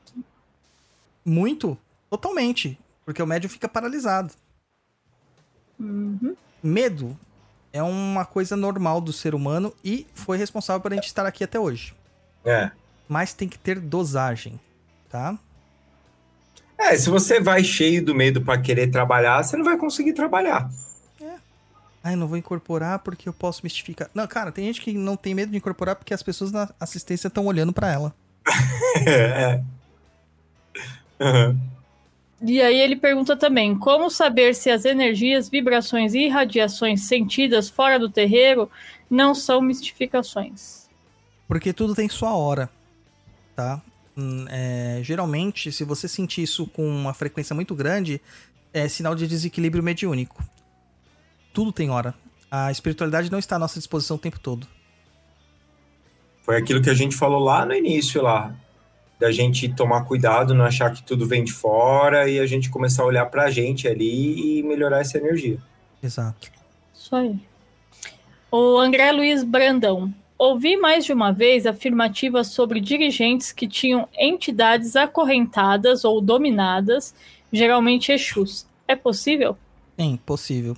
Bem possível. É porque você precisa, né, às vezes prender o bicho pra ele parar de fazer merda, né? Vamos lá. Vitor Lopes. Há um caso próximo de uma pessoa que começou a incorporar em casa. Tive que me tornar um cambone improvisado. Não frequento nada. A entidade limpou a casa e as coisas parecem melhores. Todos que perguntei desaconselharam e disseram ser peri- perigoso. É tão errado assim? Cara, aqui não é questão de certo ou errado. A questão é a seguinte: pegar pessoas com experiência, que nem o Roy e a Luciana, que incorporam, que tiveram um caminho pra fazer isso, é uma coisa. Pegar uma pessoa que acabou de começar a incorporar, jogar ela pra fazer é, é, descarrego, por exemplo, que foi o que aconteceu na sua casa. Mano, você tá falando assim: tô aqui, gente, vem cá me pegar. Você tá se jogando no meio de uma gangue. Sem É uma outra gangue pra dar, né, as porradas. Entendeu? Ah. Aí a gente vai lá no Cobra Kai, tipo, o Cobra Kai tem muito mais aluno. entendeu? O Daniel San lá tem, tipo, a filha dele, porque ele obrigou, né? E o filho É. do, do, do Johnny, porque ele é um bosta, entendeu? É assim. Isso, isso, porque não colocaram no filme Bruce Leroy, Pode crer. do Último Dragão, porque aquele ali sabia Kung Fu Raiz, né? raiz. O negão com chapéu. Cara, vou assistir esse final de semana. Vou assistir. Eu assisti esses dias, cara. Obrigado, lembrou. Eu assisti esses dias e não envelheceu de forma alguma. Não, não envelhece. Aqui é maravilhoso. Ó, ó. Esse, ó, esse é o ensinamento para a vida de vocês. Shonaf fala assim: afoga o Bruce e levanta o Bruce. Quem é o mestre? É, blu, blu, blu, blu, blu. Quem é o mestre? Ele fala. Eu sou o mestre. É isso que a gente precisa ser, gente. Exato. Cara, maravilhoso. Vou assistir esse final de semana. Vai, Luciana, pode continuar. Abissal. Abissal. O animismo pode ser algo bom? Ele é considerado uma parte do subconsciente ou vidas passadas? Isso aí. A gente explicou lá em cima. Uhum. Isso aí. Pode sim. Silva e Vandinei. Vandinei. É, médiuns com capacidade de ver os espíritos são os únicos capazes de confirmar uma incorporação? Como um babalorixá sem visões tem certeza do que se passa no terreiro dele? Gente, tem muitas pessoas que não têm a visão e sabem tudo que acontece ao seu redor. É só você olhar o deficiente visual na rua, brother. É verdade. Entendeu? Verdade. É um sentido só. Nós temos diversos outros. E o espírito, ele tem infinitos sentidos e capacidades. Se o Babalorixá, que é o nome que eu não gosto de ser utilizado na Umbanda, ele está conectado com as forças espirituais dele, e ele fez a sua parte, ele vai identificar as energias, cara. Não tem como fugir. Não precisa ter uma vidência. Vidência ajuda? Ajuda, mas não precisa. É que senão não ia ter terreiro, né? Porque Sim. quantas pessoas conseguem ver, né? Eu mesmo não vejo se tem guia incorporado com ninguém. Tá? Uhum. Ouço os guias, mas não vejo. Isso aí. Agora a Leila. Leila Canso tem várias perguntinhas. Uma, duas, três, quatro perguntinhas. Vamos com a primeira. O que fazer quando a pessoa não consegue dormir e fica sendo acordada por entidades? Xinga a entidade. Assim, tá na hora de eu dormir, caralho. Ou faz a mironga lá da, da espada de São Jorge embaixo da cama, da tesoura aberta embaixo da cama em cima do copo d'água. Todas as mirongas que eu já ensinei no umbral, Leila. No umbral, cadê seu caderno? Olha, ô, ô Douglas, é, às vezes você vai falar, mas eu fiz tudo isso e não deu certo. Aí você vai pro Entra, entra na loucura da magia do caos, meu. Começa a xingar, começa a mandar a merda, começa a mandar se fuder. Mano, será que o espírito o, o do Frater Cagão funciona pra campo espiritual? Olha, bom, é, dá pra fazer. Será que a gente consegue fazer um banimento de cagada assim na ca... Ah, cara, acho que dá. exorcismo É. cagando? Dá, olha, dá, dá. É, da hora, vamos fazer. Vamos aí. Vamos lá. Pra minha amiga que tá escutando. Leila, Fala pra ela assim, Leila, apoia o Papo na Encruza que você vai ter acesso ao grimoire. Lá dentro. Vamos lá. Quando a pessoa é médium de transporte é uma espon... e é uma esponjia nos ambientes com que ela se protege. Com... Como, ela... se protege em tempos de pandemia, já que não tem atividades no terreiro. É, esse é o pontinho ali que é maravilhoso, quando a gente fala pra você ser independente. Exato. Agora, se você depender, se você depender só do, do, do terreiro para que te deem banho, para que te descarreguem essas coisas, não, gente. É, é você fazer o seu ali, fazer os seus descarregos, fazer os seus banhos, fazer as suas meditações, fazer os seus, os seus Qualquer coisa. qualquer coisa. Meu, banimento, exorcismo, defumação, banho de proteção, para-raios de proteção, que eu explico vários lá no Limpeza de Ambientes. É, tem tanta coisa pra fazer e não precisa do terreiro. Tanta coisa pra fazer. As pessoas precisam ter um pouquinho mais de senso. É. Vou ensinar uma aqui boa. Já que estamos falando, vou ensinar aqui uma boa. Pega Pera, Douglas, deixa o povo lá pegar o caderno. Pegou o caderno? Vou até, vou Lá. até botar a vinheta que faz tempo que a gente não bota. Dá, dá É, tempo do lá, pessoal lá, bota- lá. pegar o caderno.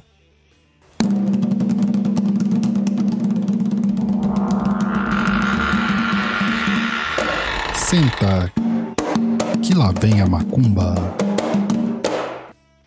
É isso aí. O Senta que lá vem a macumba. Fazia tempo que a gente não tocava essa vinheta. Fazia. Então é, é o seguinte, vou explicar aqui uma facinho, cara. Facinho, facinho, facinho. Pega uma vela preta, toda preta, tá? É, se você tiver uma panela de ferro, de preferência de ferro, um caldeirão, uma panela de ferro, tal, pode ser. Ou pode ser no barro, tá? Que o barro também tem, tem ferro na sua constituição. Aí você vai acender essa vela preta dentro deste recipiente de ferro ou de barro. Enquanto você faz essa. Você tá acendendo essa vela, você já vai pensando em tudo aquilo de ruim que tá em você. Imagina isso como uma energia escura, densa, grudenta. Imagina mesmo. Eu falo imaginar, mas ele chama-se visualizar isto, tá? E isso vai passando e sendo queimado na chama dessa vela, sendo consumido, até criar um vórtice de consumo dessa energia. E aí você vai se sentir limpo.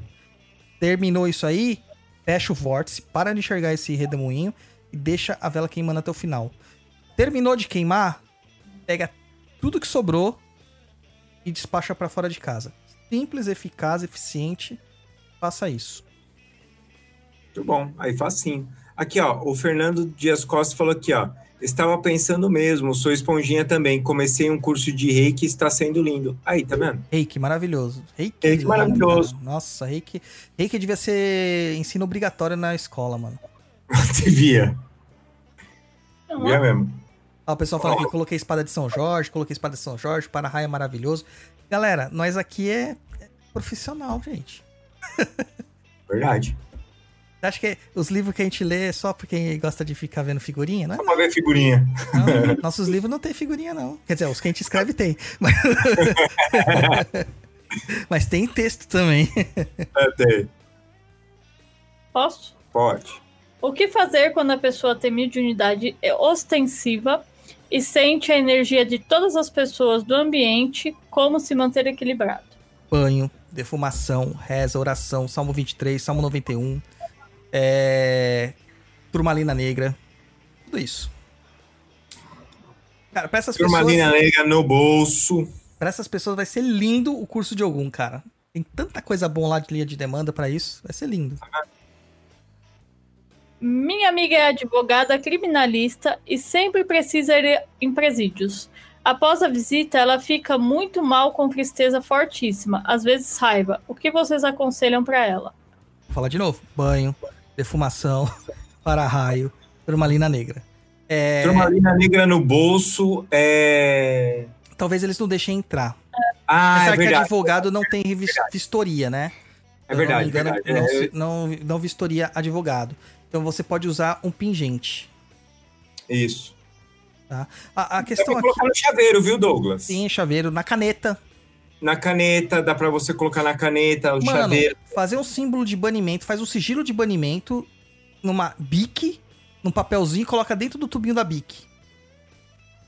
Isso aí. E leva. Boa também. Surgiu agora na minha cabeça aqui. Tá? É, mas assim, pessoas que frequentam hospitais, é, locais de crime, presídios, etc, etc e tal, fórum também, né? É, o ideal é fazer o seguinte: antes de ir tomar um banho de proteção e depois que voltar tomar um banho de descarrego também. Tá? Essa é a métrica. Sempre. Todos os dias? Se for no fórum todos os dias, no hospital todos os dias, tudo. Alexandre Bianco.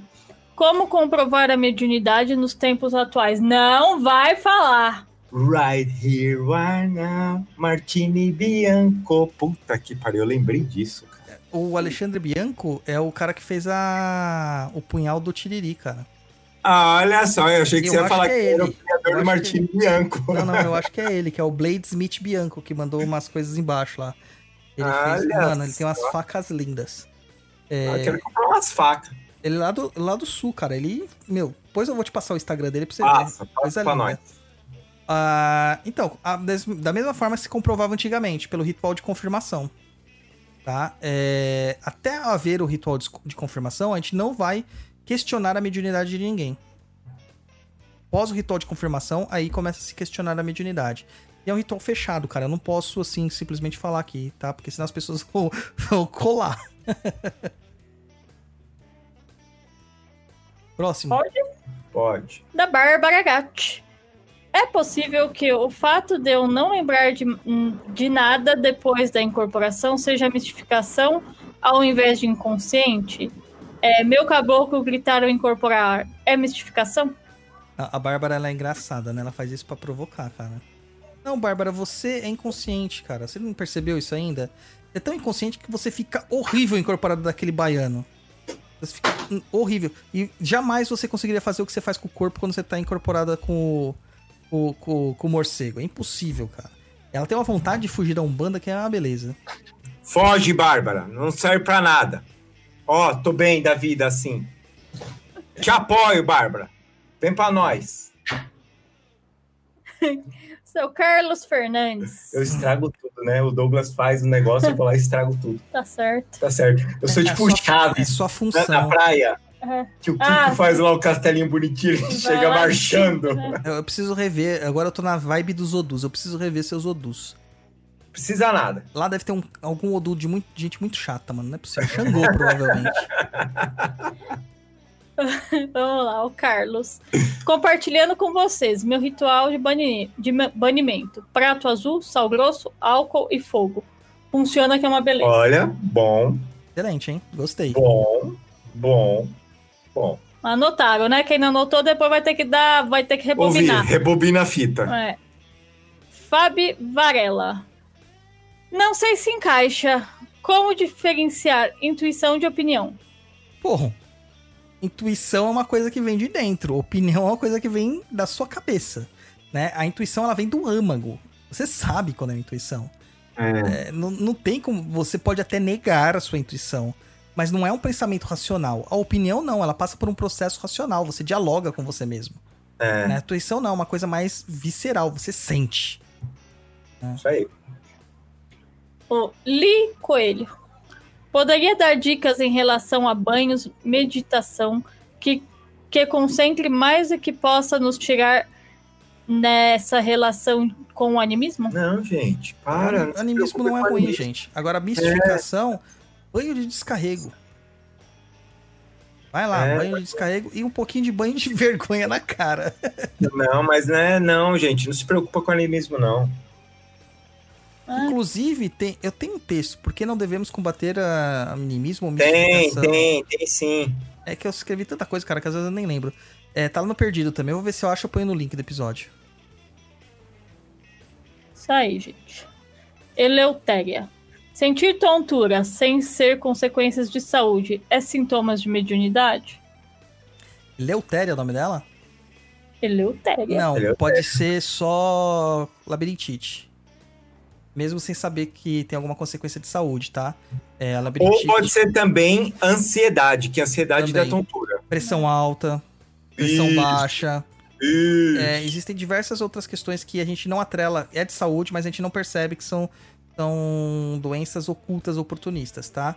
Mas a mediunidade pode sim dar tontura, mas não vai dar toda hora. É.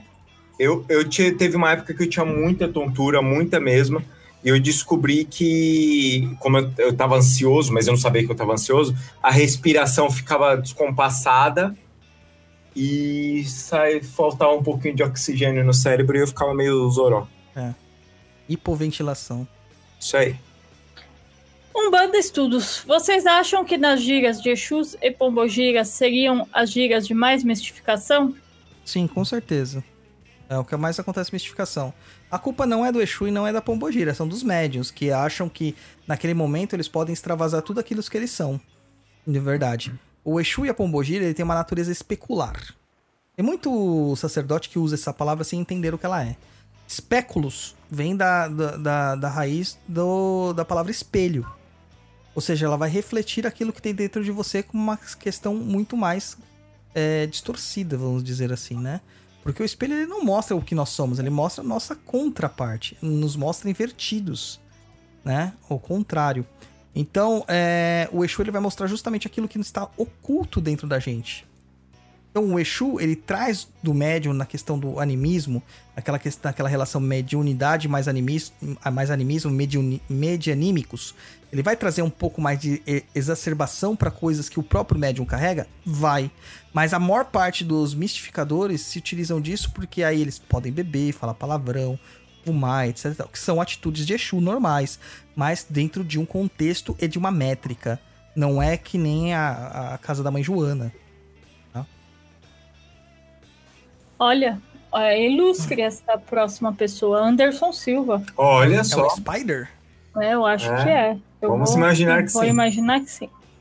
É, se um dirigente começar a fazer o sacerdócio, o comportamento dele começa a mudar. Essa mudança é devido aos rituais do sacerdócio ou o caráter da pessoa que já era duvidoso? Caráter, cara. Caráter. Toda vez que eu vejo as palavras sacerdócio, me dá até sono. Até bocejei aqui. caráter. Tá? E na Umbanda não existe sacerdócio, existe mediunato. Isso aí. Isso aí. O Bladesmith Bianco. Todos são médiums de incorporação? Imagina. De forma alguma.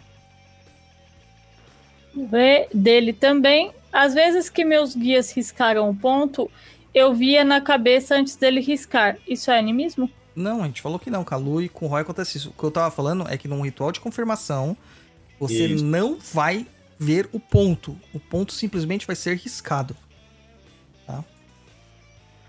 Mariana Favoreto, que fugiu do Instagram. Cara, o nome Mé- dela é tão gostoso de falar, né? Favorito. Favorito. Favorito. Ah, É, a fugiu. a Nossa, Mazinha. É. Nossa, traidora. Agora ela tava no TikTok. Afe Maria. Hum. É. Deve ser adolescente. Eu acho que sim. médium de transporte e médium de incorporação são a mesma coisa? Não.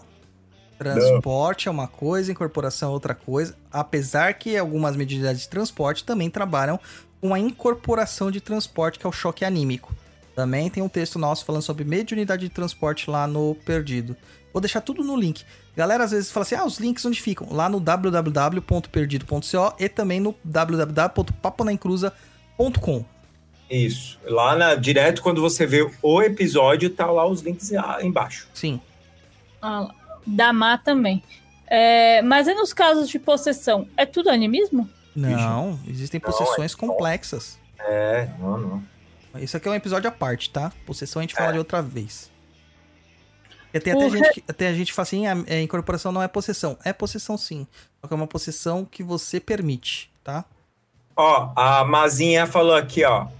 Eu nasci em 85, viu, Roy? Então tá na hora de largar o TikTok, por favor.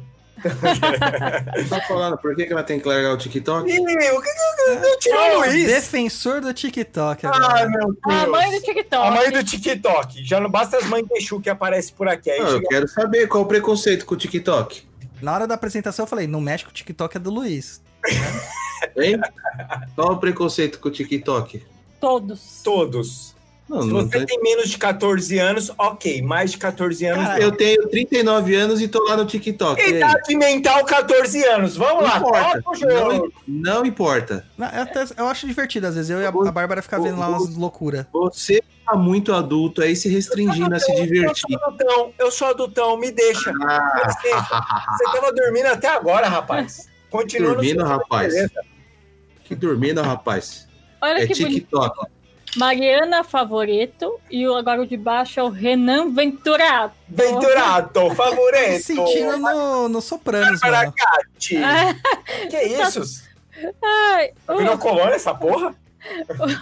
o, o médium poderia incorporar outro médium da corrente? Eita, pega. Pode. Você pode incorporar pessoas vivas. Mas pra isso a pessoa tem que estar dormindo. É. Tá, mas é possível. Existe um caso é, de incorporação desse, dessa forma. Por exemplo, vou citar aqui. Você está querendo evocar. Nós estamos falando sobre evocação de espíritos. É possível? É possível. Você está querendo evocar um espírito chamado Albert Einstein, por exemplo. Aham. Aí você tá lá na mesa pedindo pra ele vir e tal. Só que o Albert Einstein, ele está reencarnado como o. Fala o nome aí do cara lá da Lava Jato, Dallagnol. Meu Deus. Não é, tá, gente? Eu só tô fazendo eufemismo com as coisas. Aí tá lá, virou Dallagnol. Daí o Dallagnol começa a sentir sono tal, deita, dorme. E aí aparece o Einstein lá. Porque ele tava reencarnado, gente. Isso acontece, tá? Mas é raro. Ah, refletindo sobre Umbanda, é, falou: vocês acham que nas gírias de Exu e Pombogira seriam as gírias com mais É mistificação? Aí o Umbanda Estudos falou: mais do que da Ibejada? Nossa, eu acho que em gíria de Herê tem muita Tem, mistificação. tem, mas eu acho que é pau a pau. O...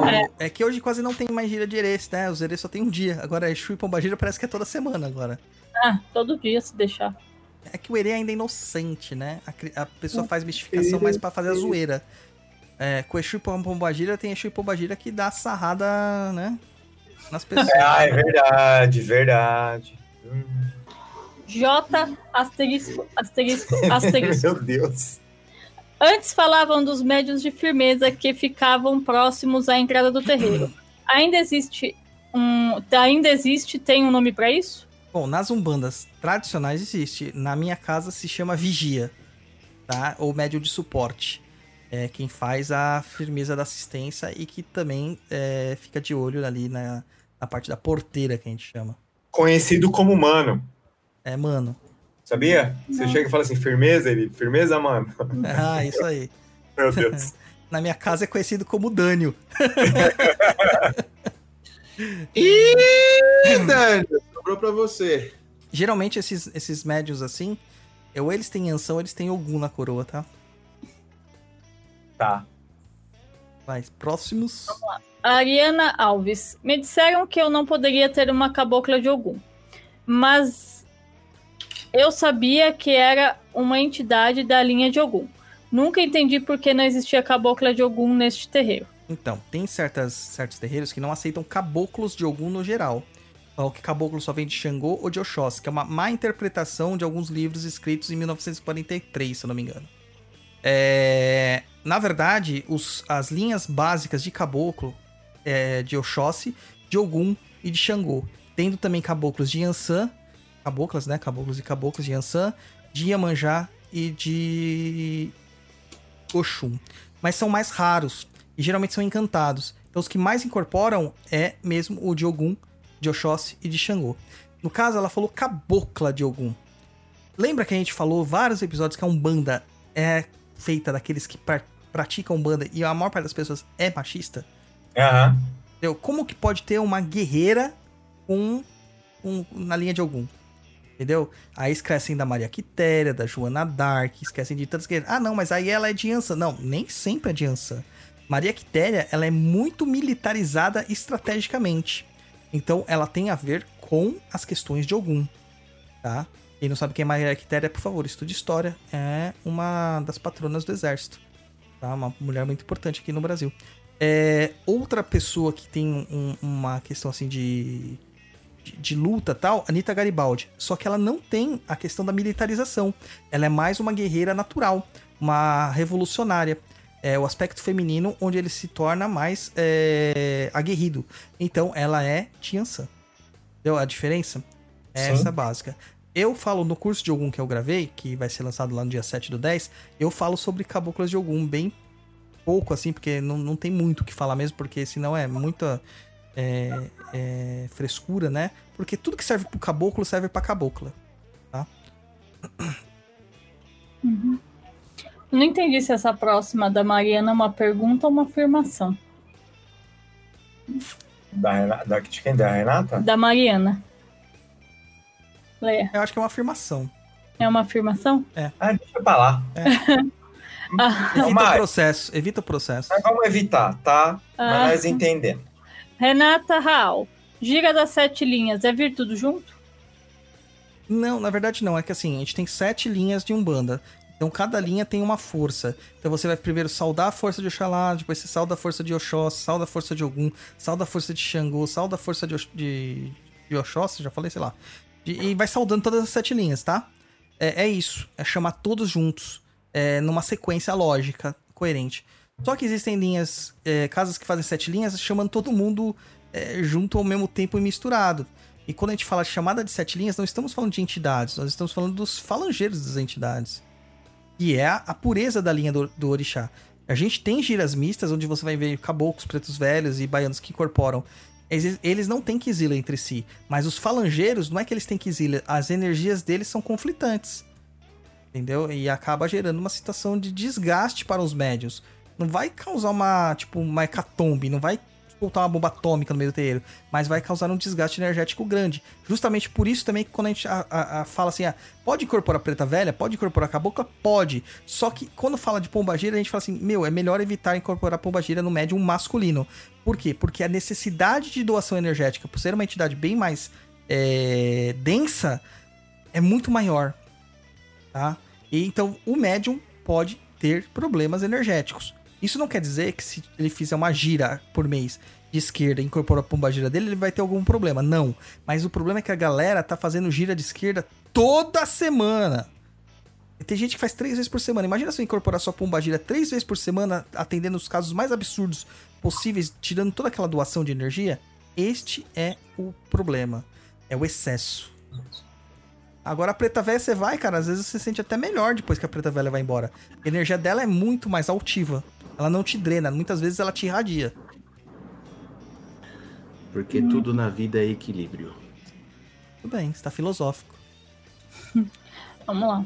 A Bruna Martins. É correto dizer para médiuns iniciantes não darem passagem para os seus guias, pois podem, na verdade, dar passagem para espíritos zombeteiros? Dentro do contexto do terreiro, ou de um grupo de estudos, ou é, de uma ordem esotérica, não tem problema. Tem que dar passagem. Se for zombeteiro, ele vai ser tirado da corrente, tá? Agora, você tá no bar e você começar falando, sou médio, vê, peraí, vou que eu chamo minha pombagira aqui pra você ver. Aí não dá, né, gente? Aí não dá. Apesar que eu tô com uma ideia, Roy Lu. Hum, Vamos abrir um bar onde as pessoas têm que incorporar pra entrar? Nossa, a pessoa Vai ser sucesso, mano. tem que Cuidado, ter hein? a Cuidado, comanda, cuidado, tem que ter a cuidado. consumação, porque Consumação senão... mínima, é, comanda. É. É, ou ser open bar, né? Cuidado, cuidado. Mas aí tem que pagar, sabe pra quem? Os músicos, que vai ser a galera tocando atabaque. Ah, verdade. Legal. Podia até pegar assim e fazer lá os pratos. Frango atropelado da encruza. Assim. Ia Cuida- ser ótimo. Cuidado, cuidado, cuidado. Daquilo, é... Vai, vai. Esqueceu. Fígado, fígado, Fígado. cru. Nossa senhora. Nem, Fígado cru é ruim, agora frito é gostoso. É isso, nem frito é bom. Nossa, fígado bem frito. Convidou o Luiz hoje, não era pra ele estar aqui.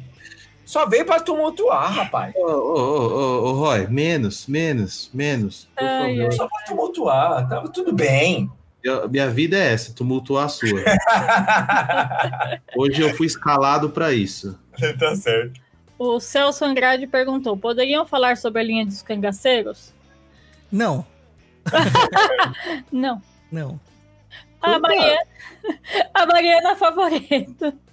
Me recomendaram um banho de café por ser forte descarrego. Eu nunca ouvi falar. Tenho depressão e disseram que seria bom. Isso procede? Sim. É, mas calma lá. E café, aquele salário do pó do café? É, na verdade, a gente usa folhas ou fruto do Folha. café. Geralmente é folha, né?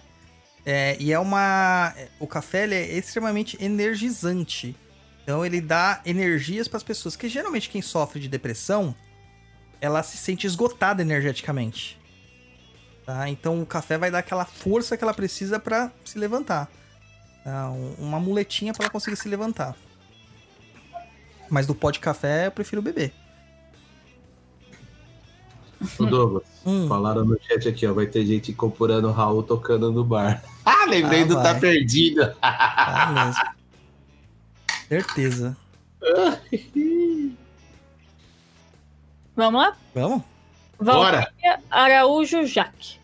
Eu necessariamente preciso saber meus orixás para a realização de banhos, porque recebi essa informação. Estou iniciante na Umbanda. Não, não precisa saber seus orixás. Na Umbanda, não. No Candomblé, sim. Tá? Só pode tomar banho dos seus orixás. Mas na Umbanda, não. Não tem essa. Você pode tomar qualquer tipo de banho. E ela pergunta também: "E não sinto energia e outras características do nada gargalho nos trabalhos. É normal? Não, Valkyria, você é médium. Provavelmente tem uma entidade de esquerda próxima de você aí pra tentar te desbloquear. Tá? É o que acontece geralmente com essas gargalhadas que a gente sente. Gargalhada é banimento, né? É. É banimento. Exu vem gargalhando justamente pra espantar o mal, né? É. E o Fabiano Cruz.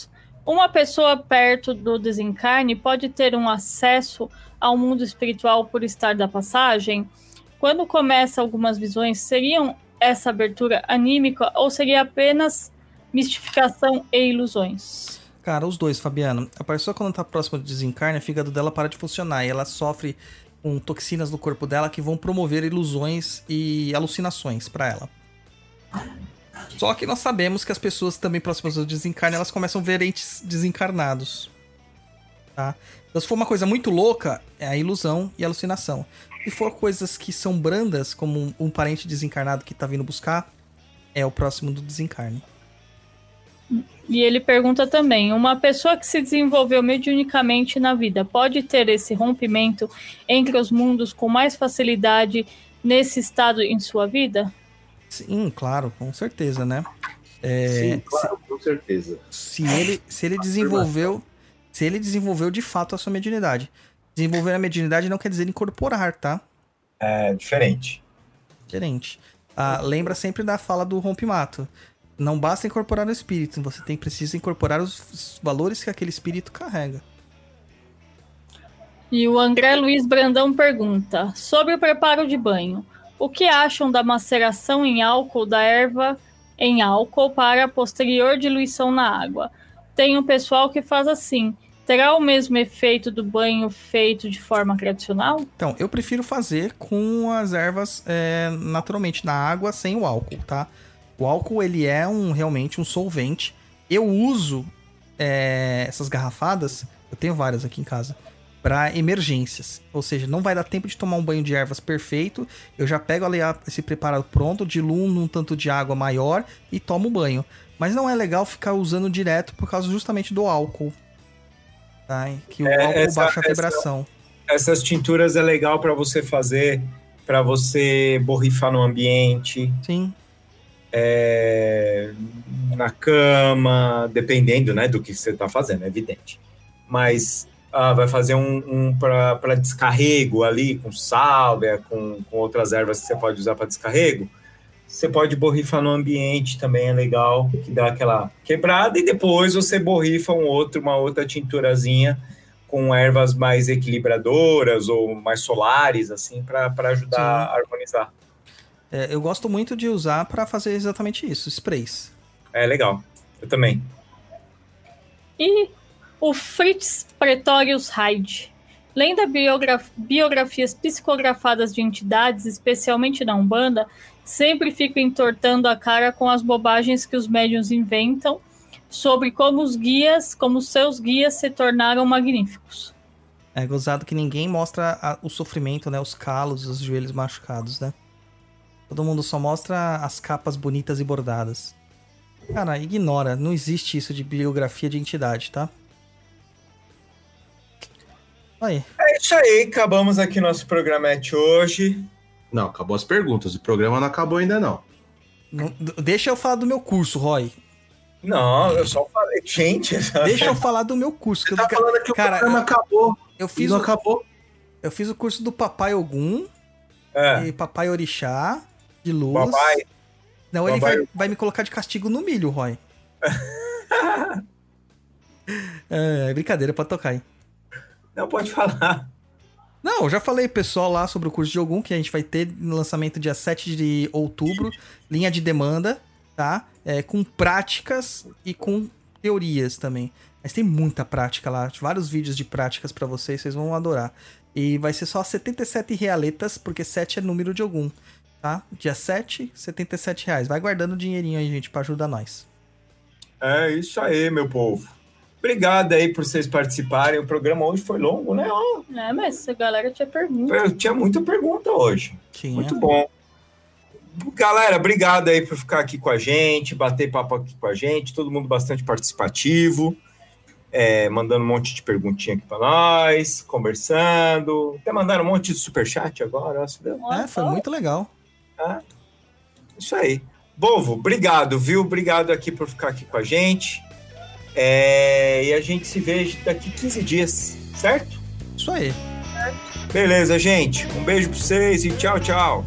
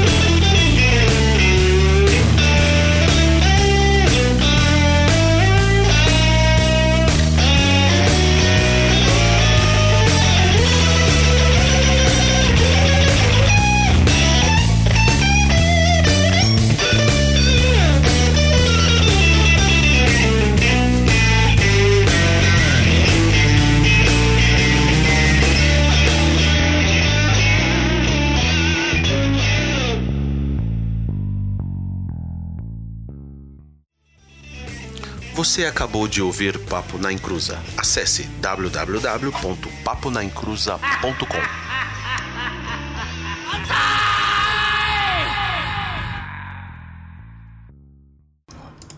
Fala aí galera, você ficou até aqui e merece um presentinho.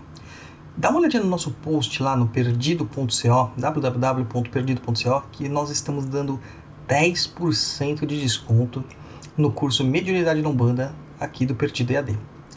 Vai lá no post, procura lá depois o nome dos nossos padrinhos, está lá escondidinho para vocês.